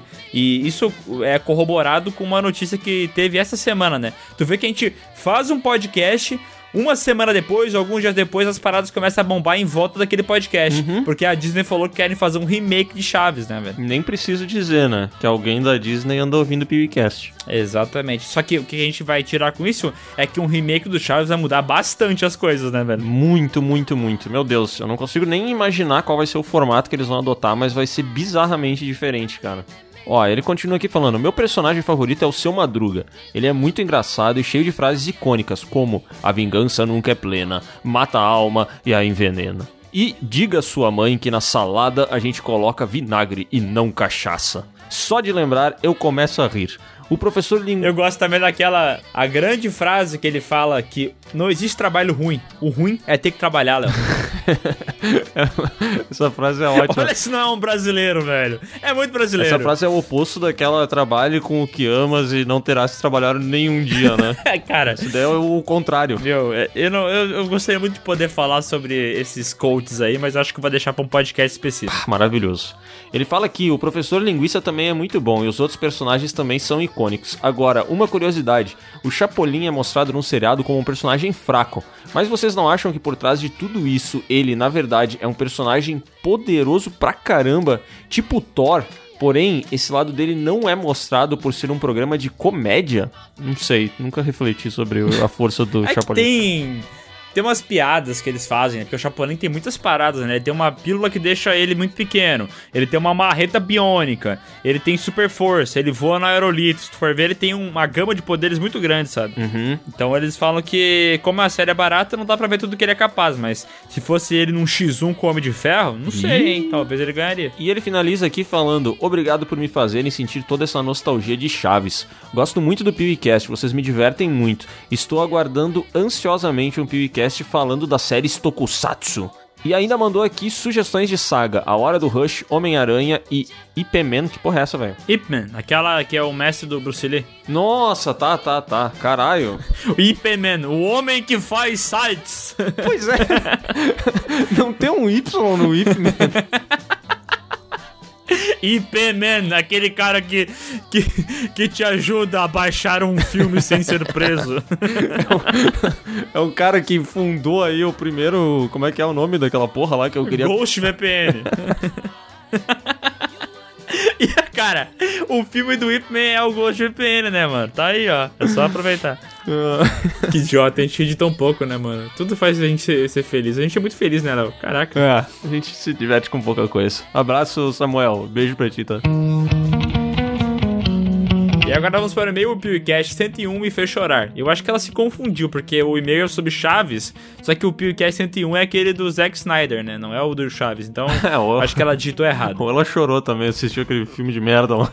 Pode ser. Mas vamos descobrir então. Olá, meus queridos patrões sindicato. Me chamo Lorena Teles, tenho 20 anos e falo de Lu Lusiânia. Tá. Cara, okay. é a nossa Louisiana. Cara, Entendeu? Tem, tem a gringa e tem a nossa que fica em Goiás. Cara, Lusiana com Z. Nossa, cara.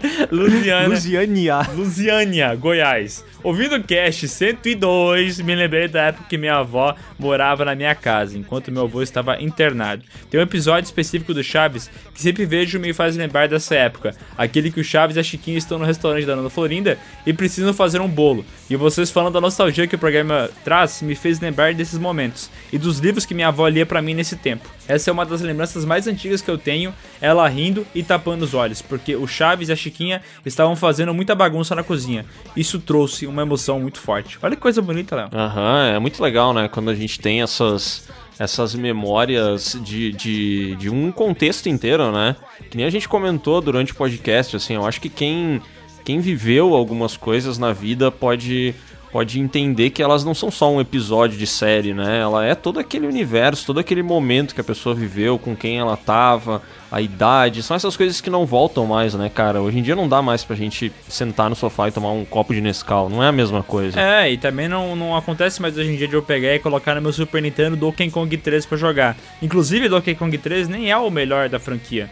Mas, como foi aquele que eu joguei com meu irmão e minha mãe tava ali fazendo café para mim, fazendo Nescau e tal, e, e o, todo o ambiente com, é, tipo, me ajudava a ter essa sensação de nostalgia, eu lembro desse terceiro game com muito mais carinho que os outros, tá ligado? Aham, e eu, inclusive, a cada três meses vou pesquisar preço do Super Nintendo, né? Achando que eu vou comprar e vai ser a mesma coisa. O Léo me manda no WhatsApp toda hora. Ó, Miguel, aqui, ó. Puta, quase comprei esse Super Nintendo aqui por 450 reais. Quase comprei.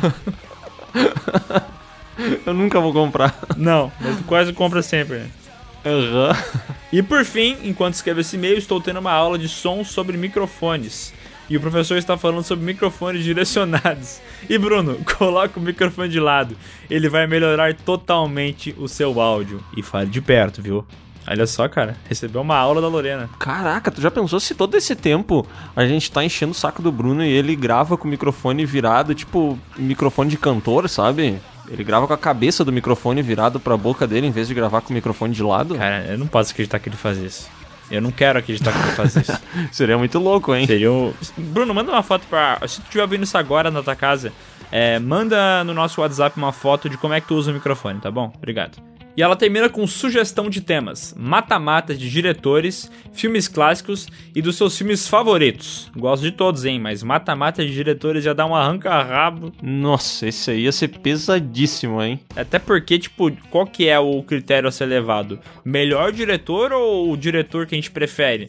Porque tem uma diferença, né? Uhum, talvez isso aí teria que ser mais mais ramificado, talvez. Não sei se não teria que ser diretores de ou por década ou de gênero, sabe? Tipo assim, sei lá, melhor diretor de ação, Ó, o melhor diretor de terror. Vamos chamar o Oswaldo pra fazer esse? Esse daí é legal, cara. Esse é massa de fazer. E esse eu acho que tem solução. Porque o melhor diretor de todos os tempos eu acho ah, é muito difícil. É, a gente podia chamar o Oswaldo, chamar o Dali também, o Lucas, né? E daí eu acho que dá um. Uma galera que fala bastante de terror. O Dali tem mais o conhecimento técnico e o Oswaldo e a gente ali vai falar mais sobre o que a gente gosta mesmo, né? Acho que fica top, hein? E ela termina aqui também com Saga Senhor dos Anéis e De Volta pro Futuro. E com certeza vai rolar. É isso, pessoas. Amo vocês. Continuem com esse conteúdo bem maravilhoso que vocês têm. Beijos e tchau. Beijos, tchau. Um grande beijo pra Luziana. grande Luziana de Goiás. Ah, não, não, mas eu tava falando pra Luziana lá dos Estados Unidos mesmo. Ah, então tem que deixar claro, Desculpa, né? me- o me pessoal confundi, vai se confundi. confundir, né? O pessoal lá da Lusiana vai falar, cara, mas qual que é? Lusiânia ou Lusiânia? E agora vamos pro e-mail chave está nos nossos corações. Olá, Léo e Miguel. Me chamo Ramon Petros, tenho quase 21 anos, completo no dia 28 deste mês. Ele é grego? Por quê? Petros, não é nome de grego isso? Entendi. Provavelmente ele é grego. Ele só se mudou pra Ceará, num bairro chamado Acaracuzinho. não, não, não, não, não, é mentira. Acaracuzinho é sacanagem, né? Tomar no cu. Os caras estão de saca... E é real, cara. Aqui, ó. A cara Cozinho News tem no Instagram. Entra lá, é, Léo, dá uma olhada lá. A cara Cozinho News. Caracuzinho News. Deixa eu ver aqui. Ó, Caracuzinho News, 10 mil seguidores. Vamos ver aqui. Página pra falar o que há de bom no bairro Acaracuzinho e suas peculiaridades. É a nova ferramenta dos fofoqueiros de plantão. Grande a cara Cozinho. Maravilhoso. Queria ver se tinha alguma bizarrice aqui, mas tá, não vou Não olhar tem, isso não agora. tem, mas tem. aqui tem a postagem No Limite a Cara Cozinho. E se o programa No Limite fosse no A Cara Cozinho? Cara, meu Deus, que grande site. Eu tô completamente apaixonado por ele. Acho que vou seguir agora Ó, mesmo. Tem exemplos de prova como nadar no esgoto da rua 1. Respirar a caatinga da Cisal. Ô, Léo, pelo amor de Deus, tu não quer ver se a gente não consegue estender essa viagem pra São Paulo e passar a cara Cozinho? Cara, eu acho que sim, seria tão legal a gente sentir a caatinga da Cisal lá. Fazer um, fazer um no limite a cara Cozinho, né? Bora, bora. Ó, continuando aqui. Venho nesse maravilhoso podcast deixar o meu agradecimento a todos esses personagens únicos que fizeram parte da minha infância.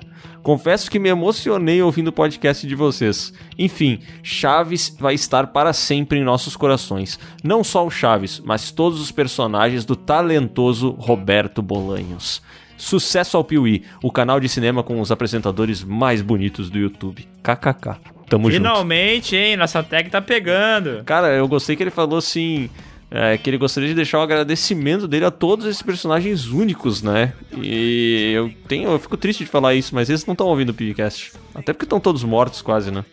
É, é verdade. Desculpa, só. Cara, tu pensa em tudo, Ah, né, desculpa, velho? desculpa, desculpa. Baixa, baixa...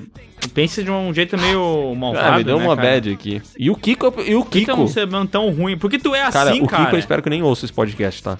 Que depois dessa gravação eu, eu vi o tipo de gente que ele é. Eu quero ouvir no mucho este podcast. Ai, chato pra caralho. Sai daqui com esse circo, caralho. Vai embora. Olha, só finalizando aqui, ó, Chaves de Chapolin é o assunto e o e-mail é Olá, sou Luiz Miguel, moro em Ju... Jundiapeba, Mogi das Cruzes, São Paulo. E tem, puta, vai tomar no cu Jundiapeba, né?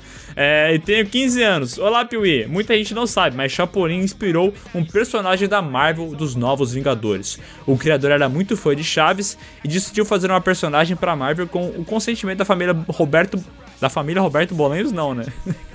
da família Gomes Bolanhos. E foi publicado com o nome de Gafanhoto Vermelho. Mas infelizmente os escritores decidiram tirar todas as características de Chapolin e a presença dela nos quadrinhos até ela ficar esquecida. E daí ele pega e manda uma foto aqui e realmente lembra bastante. É tipo uma mescla de Homem de Ferro com Chapolin. É, tem uma, uma pegada também que lembra um pouquinho o Homem-Formiga, né? Ó, PS. Só queria falar se um dia verem o nome Cine Pobre, serei eu, em qualquer conta. Cine Pobre é um nome muito bom pra um canal, né?